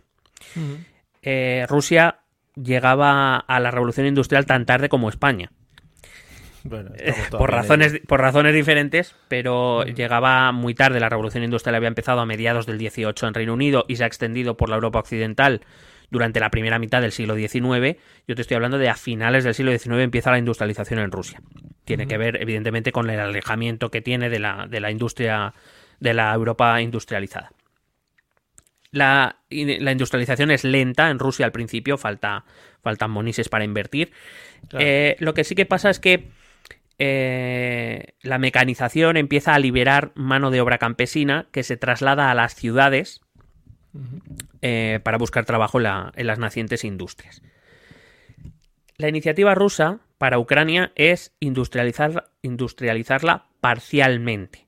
¿Y dónde va a poner las industrias dentro de Ucrania? En una zona que hoy conocemos con el nombre de Donbass, la región del Donbass, dominadas principalmente por las regiones de Lugansk y de Donetsk, Sí. que a día de hoy son las repúblicas supuestamente independientes, al menos reconocidas por Rusia, que supuestamente el ejército ruso está defendiendo. Esta, esta región va a ser la más industrializada del país, eh, pero si te acuerdas, te he dicho que a lo largo de toda la historia ha habido eh, mucha gente ucraniana se ha ido desplazando hacia, hacia el oeste por las diferentes vicisitudes políticas. Sí. ¿Qué, qué va a pasar? Que estas regiones ahora mismo están muy pobladas por rusos, por gente de origen ruso. Pero que eso ha llegado hasta 2021, o 2022, que estamos ya. Sí. Eh, además, estas industrias fomentadas por el imperio solo van a contratar o van a contratar muy mayoritariamente población de origen ruso, no a población de origen ucraniano, que se va a tener que, que- seguir quedando en el campo. Por un lado, eh, ganan influencia económica dentro de Ucrania. Por otro lado, lo que hacen es que esa población ucraniana, que ya es, que es rural, que es, es la guardiana de las tradiciones ucranianas y del idioma ucraniano, encima empiece a cabrearse con los rusos. Vale que tengamos un tronco común, pero me estás jodiendo. No me estás dejando entrar a trabajar en las industrias, no me estás dando poder económico, se lo estás dando todo a los que vienen de tu país. Supuestamente tú eras la hermana mayor que venía a protegerme y a mejorar mi vida, y lo que me estás haciendo es joderme la vida. Sí. Vamos, los Lo- hermanos mayores en general hacen. sí, Claro. Entonces, vamos a encontrar, vamos a empezar a encontrar una Ucrania oriental cada vez más rusófila, especialmente en, las gran- en las ciudades industriales que van creciendo de población, pero de población que viene de Rusia, no de población Claro. ucraniana, y unas zonas rurales, especialmente en la zona de Kiev y alrededores, cada vez más, vamos a llamarla, con más resentimiento hacia esa supuesta gran madre Rusia. ¿Qué va a ocurrir? Que eh, esto genera un descontento, un descontento que eh, eh, Moscú va a intentar apagar, como siempre intentan apagar. Iba a decir, no solo los rusos, hay otros que también, pero bueno, ya que hablamos de Rusia, Sí, que estamos hablando de lo que está ocurriendo en 2022, que los rusos intentan apagar con la fuerza. Pero Moscú también va a hacer otra cosa que no le va a salir demasiado bien. Eh, Moscú, con la industrialización, que quiere emular a los grandes países industrializados de la Europa occidental, lleva consigo o, o de repente quiere abrir universidades. Porque la universidad Vale. es el, es el centro del conocimiento y es el centro de la investigación. Hay que decir que los ingenieros y demás empiezan a formar universidades, las escuelas de, artes liberales también empiezan a prodigarse. Y entiende que además las universidades pueden ser también un buen vehículo para eh, trasladar la cultura rusa a través de ellas, ¿no? Eso te iba a decir, entiendo que son universidades cuyo conocimiento a repartir no era un conocimiento libre, ¿no? Y que cada uno pudiese estudiar lo que quisiera, sino que habría establecido ciertas normas y ciertas, y ciertas asignaturas a explicar o lo que fuese. Sí, pero había ciertas parcelas de libertad, entendidas como que la universidad es esa, ese, te- entre comillas, o como se dice románticamente, ¿no? Ese templo del conocimiento, Sí. donde em, digamos que los eruditos pretenden intercambiar conocimiento eh, a partir de la discusión y del debate, a partir de la confrontación de ideas, no tanto por la imposición de un gobierno. Si bien es cierto que tampoco eran libres del todo Ya, claro. Pero digamos que se abre una pequeña puerta a eh, la historiografía ucraniana. Por primera vez en las universidades que el imperio instaura o instala en territorio ruso, en territorio ucraniano, perdón, se empieza a prestar atención a la historia del país. Hasta ese momento la historia no había ocupado, quiero decir, la tradición era una tradición oral, hay que recordar que la inmensa mayoría de gente no estudiaba ni siquiera la parte básica como para estudiar en la universidad, pero por primera vez la instalación de estas eh, universidades en territorio ucraniano empieza a abrir la posibilidad de crear una historia de Ucrania. Si bien es cierto que las autoridades rusas habían generado ya una historia de Ucrania, eh, digamos que los intelectuales eh, ucranianos empiezan a contar otra historia. La historia, eh, también una historia interesada, como, claro, al servicio de ese nacionalismo ucraniano. Pero el, el que en las propias universidades fundadas por el Imperio ruso se empiece a hablar de una nación ucraniana diferente a la rusa, con una historia diferente a la rusa, que acaba en un dominio de una, sobre, de una cultura sobre la otra, alienta mucho a los intelectuales del país o a los intelectuales de, de esta Ucrania inexistente en- como Estado, pero sí espiritualmente, por decirlo de algún modo. Sí. Y esto vuelve a hacer que Rusia solo responda como sabe que es prohibiendo y persiguiendo a los intelectuales ucranianos que huyen. ¿A dónde? A la Ucrania que está bajo imperio austrohúngaro, donde el movimiento nacionalista ya se estaba forjando desde hacía tiempo. Eh, el cúmulo de esos perseguidos por el imperio ruso con el nacionalismo y la organización política que ya se gestaba en esa zona occidental de Ucrania, eh, empieza a pergeñar ya un movimiento nacionalista bastante potente, muy, muy ideologizado, con, digamos, porque tiene a los intelectuales, y que eh, empieza a reclamar que, los, que, que- la parte ucraniana de Austria debería ser independiente y que además deberían unirse con la parte oriental, que es la que está bajo en manos de Rusia y se empiezan a identificar a sí mismos como un pueblo que debe ser independiente, de unos y de otros. Que vaya ensalada. Eh, aún así, como te digo, la, el- la condición mm, principalmente rural de Ucrania va a hacer que la represión de Moscú no sea demasiado efectiva más allá de las ciudades. Eh, se empiezan a formar, por cierto, sociedades clandestinas eh, de- en estas zonas rurales que son las que, bueno, pues enseñan a los niños de- del campo el ucraniano, Sí. eh, donde se imprimen y se trafica, casi podríamos decir, de forma clandestina con las obras culturales ucranianas, donde se empieza a contar esta historia nueva ucraniana que, que convierte a Ucrania en un, en un algo diferente a lo ruso.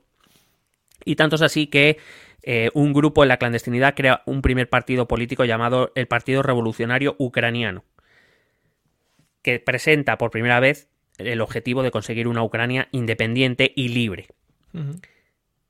En el año 1905 Rusia va a tener un problema, en la revolución de 1905, también coherencia absoluta. Claro, hombre. Es una huelga eh, de trabajadores bastante potente y, y campesina que surge en, en Rusia y que se traslada también a Ucrania.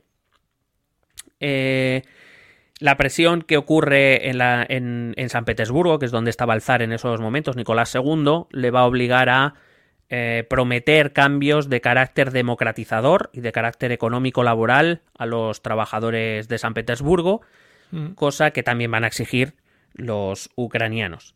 Eh, que van a exigir mm, al zar que si va a ser más democrático que empiece por eh, dejar de matar gente, por ejemplo, ¿no? Por ejemplo, joder, vaya exigencia que tiene la gente también.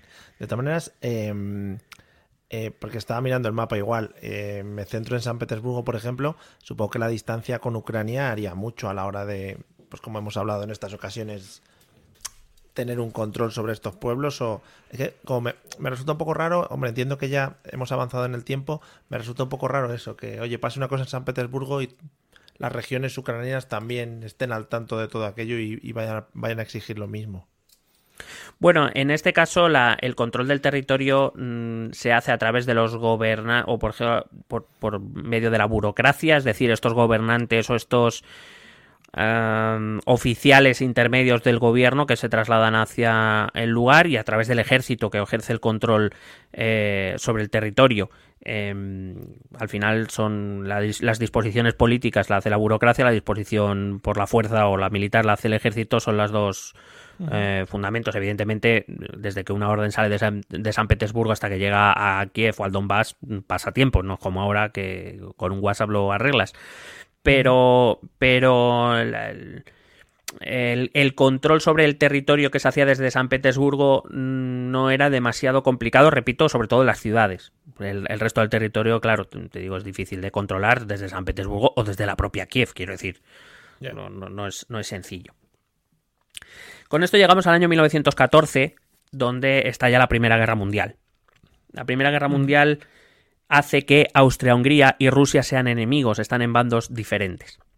Eh, Austria-Hungría forma parte de la Triple Alianza con Italia, que decide descolgarse del conflicto, eh, Alemania y un imperio otomano que se va a unir. Y por otro lado están Francia, Gran Bretaña y Rusia. Así que Rusia y Austria-Hungría entran en conflicto y por tanto Ucrania vuelve a convertirse en el Vale. escenario del Vale. frente de batalla. Em, en el imperio ruso, las, eh, lo primero que va a hacer en territorio ucraniano, hay que recordar que es donde estaba el frente, donde, donde estaban las fronteras del imperio austrohúngaro por un lado y del imperio ruso por otro, era en Ucrania, en otros lugares también, pero nos estamos centrando en Ucrania. Lo primero que va a hacer el imperio ruso en su lado es cargarse a todo aquel que sea favorable a- al movimiento nacionalista austriaco, al movimiento nacionalista de Galicia o a cualquiera que sea sospechoso. Ya con eso, o sea, que tampoco iban a preguntar demasiado, ¿no? Claro, joder, es que si no tienes que estar ahí hablando mucho. Si no los mataban, eran generosos, los arrestaban y los mandaban a Siberia. A lo Muy mejor. bonito sitio de vacaciones. sí. Eso vuelve a provocar otra huida de ucranianos hacia la Galicia eh, ucraniana bajo, bajo gobierno austriaco. Que sigue engrosando ese movimiento nacionalista, que sigue engrosando gente que lo que hace es huir del imperio ruso. ¿Crees, ¿Crees que debo poner, por ejemplo, en la descripción del título del episodio toda la movida de la invasión Rusia empezó en Galicia? Como para a mí, tener así un a mí me parecería, me parecería fantástico. Vale. Eh, lo primero que hace el Imperio Ruso es intentar conquistar precisamente esta región, de la región de Galicia. Y en un principio lo va a conseguir, pero eh, al- hay que decir que el ejército ruso en ese momento no estaba demasiado bien equipado en comparación con el austríaco. eh, los mandos que tenían no eran muy allá. No sé, cualquier coincidencia con la, con la el presente es casualidad. Eh, estaban mal equipados, estaban, no les llegaba demasiada comida, estaban muy bajos de moral y de hecho el imperio austrohúngaro, bueno, más, más que el imperio austrohúngaro, el imperio alemán va a ser el que de repente les sorprenda y les, les arrebate buena parte de Ucrania en, en la guerra. Así que, eh, eh, digamos, buena parte de la Ucrania rusa pasa a manos ahora alemanas. Cuidado con este tema. Sí, sí, sí. Y esto va a ser importante para, por, por esta época. Eh, a poco que eh, escuchásemos el, o recordásemos el episodio del comunismo, en el que hablábamos de comunismo, en el año 1917 está ya en Rusia la Revolución Rusa. También coherencia, eh, como es lógico. En febrero, la gente hasta los huevos del zar decide dar un golpe, de, bueno, decide em, dar un golpe de estado, sí, lo que viene siendo, y le quita al zar el, el poder y empieza, se proclama un gobierno provisional que además había sido apoyado porque, entre otras cosas, eh, había hecho dos promesas. Había hecho varias promesas. Bueno, te voy a contar tres. La primera era crear un, un, eh, parlamento, una Duma, eh, como se llama en esos países, un parlamento elegido democráticamente. Democráticamente entendido en aquella época. No iba a votar todo el mundo, iba a votar una parte, pero bueno, que no fuera... Menos. Sí, sí. Claro. La segunda promesa que, que hizo fue eh, expropiar todas las tierras a la Iglesia Ortodoxa y a la nobleza terrateniente que había apoyado al zar y eh, repartirla entre los campesinos. Y la tercera promesa que había hecho era salir de la guerra porque los rusos no, vamos, vivían en condiciones pésimas económicamente, mucha, mucha hambre, mucho frío, eh, mucho trabajo y poca recompensa, poco salario. Claro. Y eh, claro, mantener una guerra es muy caro y eso implicaba grandes esfuerzos por parte de la población rusa. Esos eran los tres, las tres promesas que aquel gobierno provisional que había derrocado al zar eh, había, había hecho. Em, sin embargo, eh, había un problema dogmático. Entre todos los partidos que habían querido ar- quitarle el puesto al zar había tendencias políticas muy dispares. Entre ellos eh, estaba el llamado Partido Socialdemócrata Obrero Ruso que se dividía en dos facciones. Uno, los mencheviques, que lo que decían era, no, Marx y Engels dijeron que para poder instaurar un sistema comunista, primero había que instaurar un sistema liberal burgués, porque claro, todo lo que Marx y Engels habían eh, defendido era en contra de un Estado liberal burgués, es decir, un Estado capitalista. Que eso no existía en Rusia todavía. Y el otro grupo que había dentro de este partido eran los bolcheviques, liderados por Lenin. Y los bolcheviques decían que, que, que mierda era eso de tener que esperar o tener que hacer un Estado capitalista, vamos a hacernos ya con el poder y nos dejamos de hostias. El problema es que las otras fuerzas políticas que te ayudaron en, el, en el- la Revolución de Febrero estaban de acuerdo o, queri- o estaban dispuestas a hacer este, este Estado liberal capitalista. Así que los bolcheviques decidieron entrar en la guerra y eh, se dedicaron a joderles la vida al gobierno provisional. Lo que querían era provocar que la población acabara cansada de este gobierno provisional y les apoyasen a ellos en, en sus teorías que- y que les diesen a ellos el, el gobierno. Esto se va a trasladar a la mitad oriental de Ucrania que todavía está en manos eh, rusas. Y se va a instaurar una lucha también por el poder. Una lucha entre esa facción nacionalista que se había forjado en el occidente eh, ucraniano, el partido bolchevique de Ucrania y eh, el partido, un partido liberal, o digamos aquellos que eran más partidarios de acercarse a un modelo europeo, occidental, una democracia liberal estilo Francia o estilo Reino Unido. Empieza una lucha entre ellos, al mismo tiempo luchan todos contra los alemanes, todos contra los rusos. O sea, empieza a ser un, un guirigay de, de- de cojones. Así que eh, eh, cuando los bolcheviques llegan al poder en noviembre y quieren e instauran el, el comunismo y quieren instaurarlo en todo su territorio, eso incluye la parte oriental, la mitad oriental de Ucrania, esto pues eh, no se lleva bien por los grupos que no son el partido el partido comunista ucraniano, claro.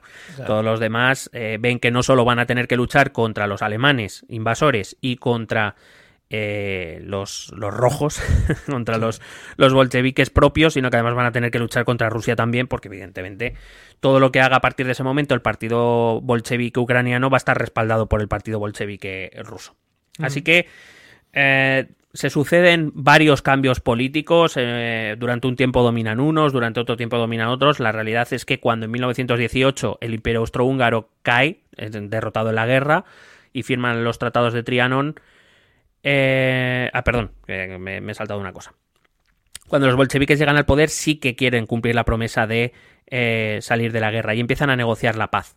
Empiezan a negociar una paz que se firmará en la paz de Brest-Litovsk en marzo de 1918, eh, en la cual eh, sucede para Ucrania sucede una cosa importante e interesante.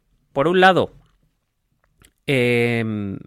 Alemania y Austria-Hungría obligan a Rusia a ceder parte de su territorio en Ucrania para la creación de un estado tapón entre ellos, que va a ser esa Ucrania. Eh, por otro lado, eh, lo que va a ocurrir es que unos meses después Austria-Hungría y Alemania caen derrotados por las eh, fuerzas aliadas y, por tanto tienen que abandonar esos territorios. Ucrania por primera vez ve la luz, entre comillas, ve la posibilidad de declararse como Estado independiente. Así lo hace, solo que le va a durar muy poquito. Cuando la Rusia de Lenin eh, de- expande todo su poder a, las, a, a la antigua Ucrania y a, y a varios estados eh, cercanos. Lo que sí que pasa es que Lenin establece la constitución de la Unión Soviética y él era partidario de eh, permitir que estas nuevas repúblicas socialistas, eh, Ucrania, Bielorrusia o la de, eh, bueno, lo que luego será parte de la de, Mol- la de Moldavia, eh, mantengan un, por decirlo de algún modo, una cierta independencia. Con eso no quiere decir que Lenin fuera partidario de que no se hiciera lo que Moscú quería, sino que sí que se les debía permitir mantener cierta eh, bueno, ciertas tradiciones o ciertos, digamos, como hacerse el buen rollero, por decirlo de algún modo, aunque en realidad se iba a hacer lo que Moscú quería. El problema de eso es que quien es que en 1924 Lenin muere, quien es partidario de seguir en esa línea su mano derecha, León Trotsky, pero para hacerse con el poder del partido se va a tener que enfrentar con un tal Joseph Stalin. Fíjate. Stalin que se va a El hacer con el... Claro, el, el demócrata de los que ya no quedan. El problema de eso es que eh, Stalin no, no es partidario de tener un comunismo que no sea homogéneo. Abierto, sí. Claro. Una relación abierta, no, no más de, claro, no quiere. En cierta manera- relación liberal. En cierta manera, Stalin recoge esa tradición eh, em, de rusificar. Em, porque hay que recordar que el comunismo, en su origen ideológico, es, un, es una ideología internacionalista. Si, pues, si lo queréis eh, escuchar más desarrollado, tenemos el capítulo para ello. Pero simplemente por recordar una idea, ese internacionalismo decía, o ese, ese comunismo original decía, que los países, las fronteras, eran inventos burgueses, que lo que habían hecho era eh, dividir al proletariado. El Claro. proletariado eh, eh, tenía un enemigo común, que era la burguesía y el capitalismo, y que el haberlos divididos en países era precisamente para eh, que no ofrecieran una lucha conjunta, era separarlos. Por tanto, el comunismo debía ser internacionalista y eso implicaba que nadie bajo el comunismo, eh, bajo direcciones de Stalin, eh, era diferente de otro comunista y por tanto había que borrar cualquier rastro de diferencia cultural, podemos decir. Claro. Claro. la cuestión está, vale, pero entonces, ¿cuál, mm, qué, qué cultura vamos Claro. a seguir, no? Y posible la iba a ser- claro, dijo. era la rusa, evidentemente. claro. Qué- qué tío. A pesar de que él era, era, él nació en Georgia, él no era ruso de, de nacimiento como tal, ¿eh? Pero es que el Pero- ruso es de donde él quiera, también te digo. Hombre, claro, son los, los, los de Los Bilbao de Rusia, a lo mejor. Son los nuevos vascos, sí. Em, pero Stalin se va a encontrar con otro problema en Ucrania. Quiero decir, los bielorrusos van a aceptar mejor esto. Eh, tra- Tradicionalmente siempre han aceptado mejor la- las imposiciones rusas. Los ucranianos no tanto. Y se va a encontrar con otro problema. Que es que el comunismo de Stalin era, ya de Lenin también, era, estaba muy enfocado en el proletariado industrial, es decir, en los trabajadores industriales. Y yo te he dicho que en Ucrania la industria solo estaba en la zona del Donbass, que el resto de Ucrania era muy agrícola. Y claro, a los agricultores decía, ya, ya, el comunismo este que me estás vendiendo de mierda, no, no estás pensando en mis problemas, o sea, que no me... ¿Por qué? Porque además el comunismo venía con la eh, nacionalización de todas las tierras, la colectivización de la tierra. Claro, claro. Es decir, los campesinos, que eran la mayoría de ucranianos, dejaban de tener sus granjas en propiedad porque esas pasaban a estar eh, en manos del Estado. Es decir, lo poco que tenían y que los rusos, eh, que el, que el zarismo le había- les había permitido eh, tener, eh, se lo quita Stalin. Por supuesto, Stalin, igual que hace en Rusia, porque esto lo hizo en todos los sitios, Stalin quiere afianzar su poder y empieza las purgas también en Ucrania. Y Con purgas, digo, empieza a cargarse o a mandar a los, a los gulag a todo aquel que sea que huela mínimamente a traidor, a ucranianista, a bielorrusista, a trotskista, a todo lo que no sea él, básicamente. Bueno, muy bien. Con lo cual, ah, em, digamos que se empieza a percibir a Stalin, especialmente en Ucrania, como una persona peligrosa que viene a aplastar su cultura y su historia. Eh, como ya habían hecho otros, pero Stalin con especial crueldad. Además, esta colectivización de la tierra va a tener problemas, va a traer problemas económicos muy graves para Ucrania. Sobre todo porque la colectivización se muestra muy ineficiente, las medidas económicas mandadas desde Moscú son muy ineficientes en los primeros planes quinquenales, y eso provoca eh, que la producción, especialmente de cereales, pero no solo, la producción alimentaria en Ucrania descienda bastante. Entre otras cosas hay que recordar que buena parte de Ucrania había quedado destruida por la guerra. Ya, claro. Eh, ¿Qué va a hacer Stalin? Stalin, como toda la tierra ahora es está colectivizada, va a eh, quedarse con todos los alimentos que se producen en Ucrania y la inmensa mayoría se los va a llevar a Rusia o los va a vender. Por ejemplo, va a vender buena parte de lo producido en Ucrania. Ucrania, se lo va a vender a los países de la Europa occidental. Ah, vale, vale. ¿Qué pasa? Que no quedan alimentos en Ucrania.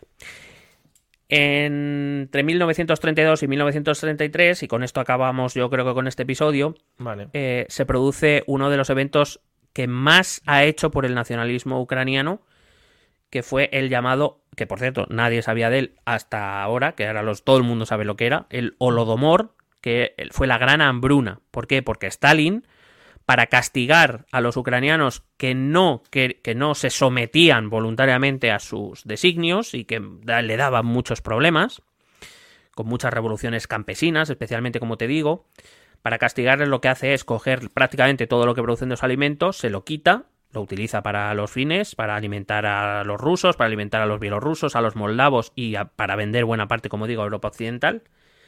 Mientras que los ucranianos empiezan a morir de hambre. No tienen alimentos porque se los han quitado. Porque todo es, de, eh, todo es del Estado ahora mismo. ¿Qué pasa? Que pierden la vida, se calcula, entre unos 5 y 7 millones de ucranianos en esos años por la falta de alimento. Y esa experiencia traumática es verdad que claro, porque ante las, las eh, demandas desesperadas de los ucranianos de ayuda por parte de Moscú, Stalin dice que nanay, que el que le dé trigo a los a los ucranianos al gulag. Y el problema, bueno, la cuestión es que eso se queda como, es verdad que es efectivo en el sentido de que, eh, aparte de que muere mucha gente, em, el nacionalismo ucraniano dice, hostia, Vamos a relajar la raja.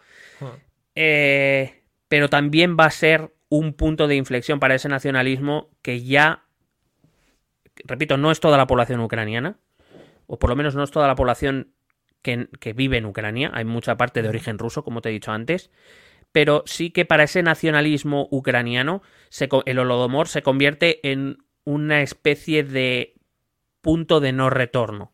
Eh, a partir de ahí, para una parte importante del nacionalismo ucraniano, el congraciarse con Rusia ya no es posible.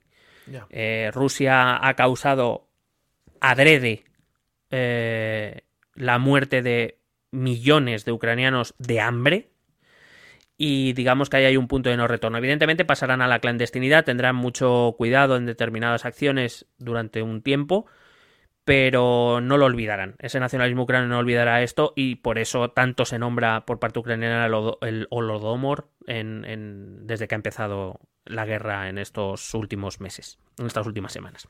Y yo, por mí, si te parece bien, lo dejamos aquí y hacemos la segunda parte en el próximo capítulo. Vale, a partir de aquí. Te voy a hacer una pregunta antes de terminar. Eh, no sé si es. No sé, a ver, es muy relativo, pero no sé si decir que, que una de las cosas que tiene. Lo planteo de otra manera. No sé decir que tiene suerte Ucrania al. Ya digo suerte, cuidado con lo que estoy diciendo.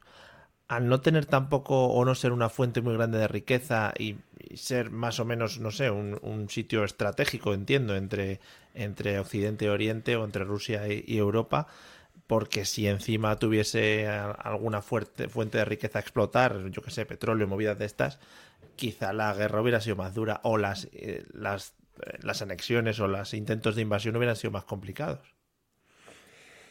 Mm, bueno, Ucrania no ha tenido mucho interés a nivel de recursos, si es lo que me estás preguntando. Pero Sí, sin embargo, ha, sin embargo, ha sido un- el granero de Europa prácticamente toda su historia. Ten en cuenta que sus llanuras son bastante fértiles, va en varios ríos que corren por, por sus llanuras. eh, el clima es también bastante húmedo, frío a veces, lo que hace que de vez en cuando haya problemas con las cosechas, pero, pero es una enorme productora de, de alimento, especialmente de cereal. Eh, pero principalmente su mala suerte o su, su, su digamos, su, sí, su talón de Aquiles es estar donde está y que además sea una llanura en la mayor parte. Especialmente, eh, por ejemplo, acceder desde Occidente no es difícil, pero bueno, por lo menos tienes los Cárpatos, tienes los bosques que, bueno, pueden servirte algo de protección, pero es que desde el este, desde Rusia, no tienen ninguna protección. Es una llanura completa que viene desde, desde el Cáucaso y que, eh, eh, claro, ah, por ahí entraron los mongoles, por ahí entra- y han entrado los rusos.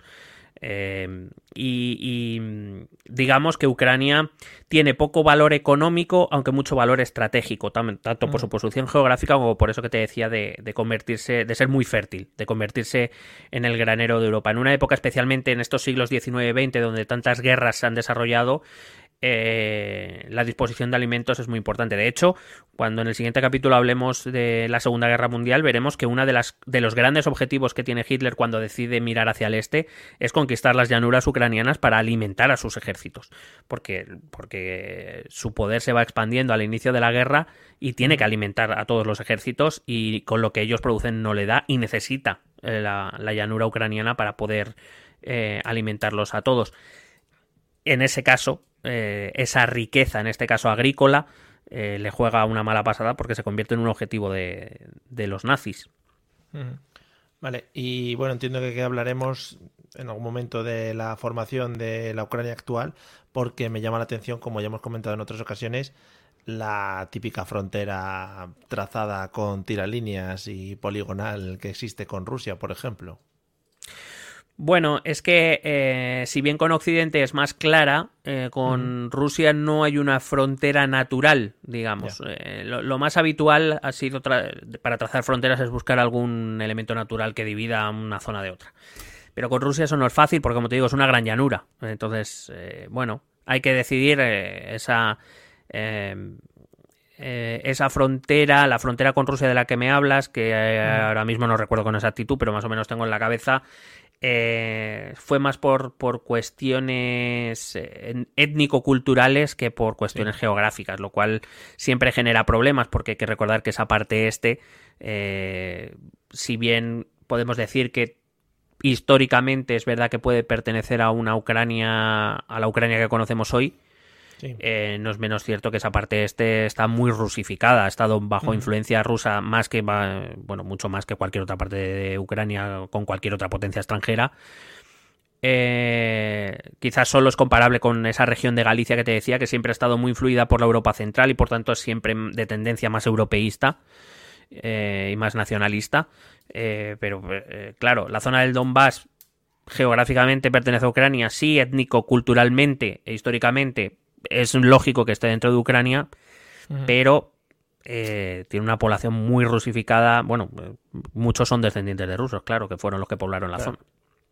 Entonces eso convierte a una frontera internacionalmente reconocida, pero una frontera muy débil, porque, claro, era, a- fue muy fácil en 2014 y antes eh, para los rusos a no levantar a esa población más prorrusa que otra cosa para, Sí. para sus intereses.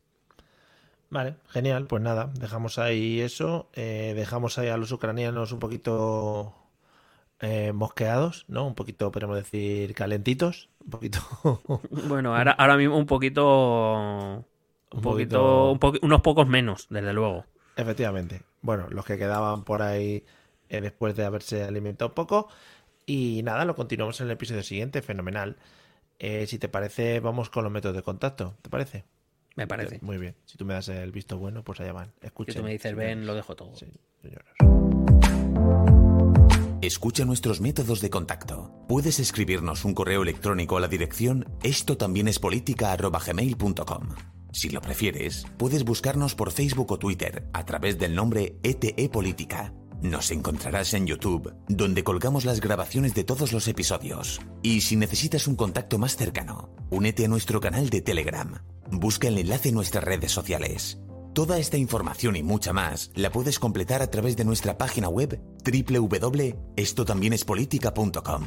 Porque tú también formas parte de Esto también es política.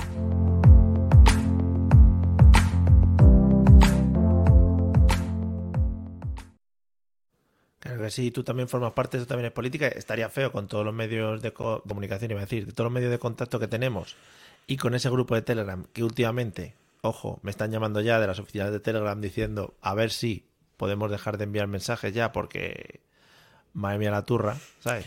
También te digo. Hombre, tampoco para tanto. A veces nos dicen ¿Verdad? cosas bonitas. ¿Has visto que a veces te nombran y nos nombran y no? El otro día vi que estuviste escribiendo cosas por ahí y yo me dedico a borrar Pero- cosas de vez en cuando. No, yo ah, intervine porque me había mencionado Y sí, lo vi. Sergio Remember Solís. Y, además de era un, y a- era un tema que me tiene calentito, entonces ahí salte, ahí salte. Temas de educación, la filosofía a mí no me la tocan, ¿eh? Y cuidadito con lo que dicen.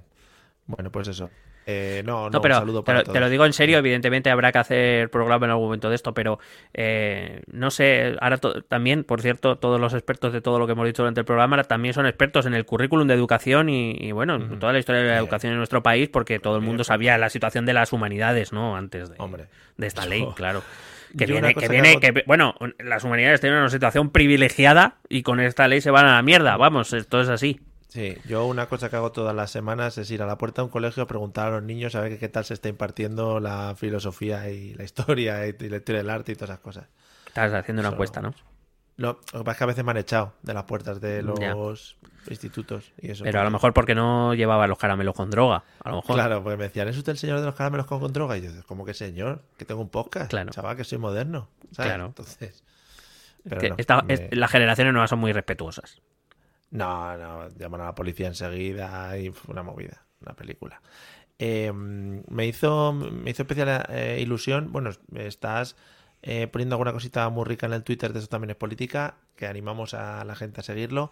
Me hizo muchísima ilusión que te hicieses eco de la petición por parte de la Federación Rusa de Fútbol para organizar la Eurocopa, ¿no? No, no, o sea. Pero sobre todo, sobre todo por, ¿no? por el, optimi- el optimismo, el optimismo que, que destilaba, ¿no? Sentados en la mesa. Bueno, chavales, ¿cuál va a ser nuestro objetivo para este año? Federación Claro. Rusa de Fútbol. Venga, ¿qué creéis? ¿Por dónde Claro, tiramos? vamos a diseñar nuestras actuaciones para los próximos años. Yo pediría la Eurocopa del 30, ¿eh? Yo lo veo. Podría ser así o por las risas. Puede ser también un por las risas. No, que no hay huevos. Claro. Que le, o que le dijera a Putin pedirlo, pero para, ¿sabes? Para descolocar. Que no, ya para descolocar. Coño, si se lo anda a Qatar el mundial, ¿qué cojones? claro. Madre mía. Bueno, hay que, hay que recordar que la FIFA le dio un mundial a Rusia en 2018, cuatro años después de haber invadido Crimea, quiero decir. Y, o sea, que, que tampoco parece que pueda ser un obstáculo grande para que le den una competición internacional. Molaría, molaría que Rusia le dieran la Eurocopa y en el Donbass pusiera una de las zonas de, pues, de competición, Hombre, ¿no? es que yo, presenta- yo presentaría candidatura conjunta Rusia-Ucrania. Yo lo veo. Yo se lo propondría. O sea, yo si, si, si ya soy la Federación Rusa de Fútbol, yo con mis dos cojones digo, y, le, y se lo propongo a Ucrania. Digo, vamos a organizar un mundial conjuntamente. Ucrania ya lo hizo, hizo la Eurocopa hace pocos años, ¿no? O sea que Con Polonia, si no recuerdo mal. Sí. Que pues vosotros que ya tenéis estadios y tal, nos dejáis algunos. Si nosotros lo que hacíamos militarmente entrando aquí era para preguntaros eso. Claro, ¿Cómo joder. teníais lo de la Eurocopa? Si lo que veníamos era, lo que veníamos era a revisar instalaciones deportivas. Claro, sí que... os- Y porque uno, unas bombas y unas movidas que hemos traído... ha sido un malentendido. Chicos, ¿eh? que vamos, os ponéis aquí toda Europa, madre mía. Pues nada, muy bonito. Eran, eran unos petardos que se lo fueron de las manos, macho, que lo habéis tomado muy a pecho. Todo. Muy bonito. Pues nada, amigos, eh, seguiremos con esta serie. Por favor, eh, tampoco perdamos eh, el hilo de todo lo que está pasando en política nacional. Está muy candongo el asunto, ¿eh? porque está Pedro ahí haciendo unos líos, que nos han dicho que el gas igual lo va a subir un poquito de precio, por lo que, por Pedro, que, que también es otro calentalenguas. Eje, madre mía, chico. Eh, sí, bueno, pero eh, quiero decir. eh, bueno, la verdad es que está todo muy mal hecho en general. pero todo, o sea, mires donde mires. Yo que ya. Mire donde mires. Eh, Pedro, diciendo que, que ellos se van a alejar del populismo de derechas y de izquierdas. Mm, Pero, pero ahí tenemos a Isabel Díaz Ayuso y a Mañueco. Eh, el Pedro con el gas que justo cambia de posición con Marruecos justo cuando Argelia tiene que revisar el contrato casualmente. Ay. Eh, ya, ya, ya. Le llamaron y Eh, dijeron, ¿quiere usted cambiar de, de, de- ¿cómo se Claro. llama? distribuidora? Y yo, sí, pues mira, pues toma. En fin. eh, eh, perdón, es Naturgy. Sí, perdón. uh, joder, Naturgy. No hablemos de Naturgy. Bueno, Naturgy Eh. es la que es la principal gasista que, que importa el petróleo de Argelia, o sea que Pues ya estamos, pues ya estamos. Ya te lo digo porque has, teni- has tenido algún conflicto, a lo mejor. Sí, sí, sí. Sí, sí, pero hace meses, sí, sí, llevamos en litigios con ellos. Sí, sí. Uh, Pues- No me toque Naturgy, ¿eh? Ahora mismo. Pues, pues ahora mismo Naturgy es el que chupa el gas argelino. Y, y nada, luego también Yolanda hemos tenido... También, eh, Sí. dorándole la píldora a Feijó también. Bonito, una cosa que no se había visto en la política española aquí, diciéndole, "Ah, por fin ha llegado aquí. en-". Es que no me acuerdo que ponía el tuit. Gracias. Yo echo, yo echo de menos algo sobre... algún tuit sobre carne de Garzón. Sí. Por, Rufián, por por Rufián diciendo que lo de Ayuso ya lo había predicho él. Bueno, es que, Bueno, y también, y también diciendo que, bueno, que se ha sabido las conexiones rusas de Puigdemont. La, la- la verdad es que somos un país interesante. Por cierto, hoy, eh, a día que hoy estamos grabando, se estaban celebrando las elecciones en Hungría. Ahí, para que Víctor Orbán renovara mandato, ya supongo que lo comentaremos en algún otro momento también. Pues nada, a tope. Tenemos que hacer un. y, ya, y se acercan las francesas, que ahora está Le Pen a tope, subiendo mucho en las encuestas. Le Pen, la defensora de Putin, quiero decir. Tendremos que hacer un revisando revisando el mundo cuando terminemos ca- capachao de nuevo Sí. para, para sentar un poquito las bases de qué está sucediendo aparte de la movida rusa ucraniana.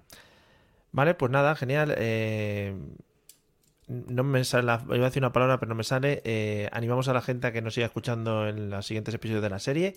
Esperamos que os haya gustado este y nos vemos prontico. Eh, un segundito, voy a poner la música de fondo, que siempre queda muy bien de despedida. Sí. A ver, ahí. Más que nada por tradición, por ponerlo. Ahí está.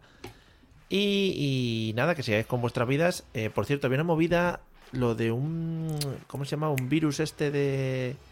La movida que nos poníamos mascarillas, ¿te acuerdas? De no sé hace- de qué me estás hablando. Un Ya, virus, un virus, no sé, yo tengo yo tengo el yo tengo No. BAST, no tengo Bueno, problema. Ahora llegan las alergias, la movida de todas las primaveras. Así No que sé nada, de qué me estás hablando. Cuídense. La verdad. y nos vemos en próximos episodios. Hala, hasta luego. Besete.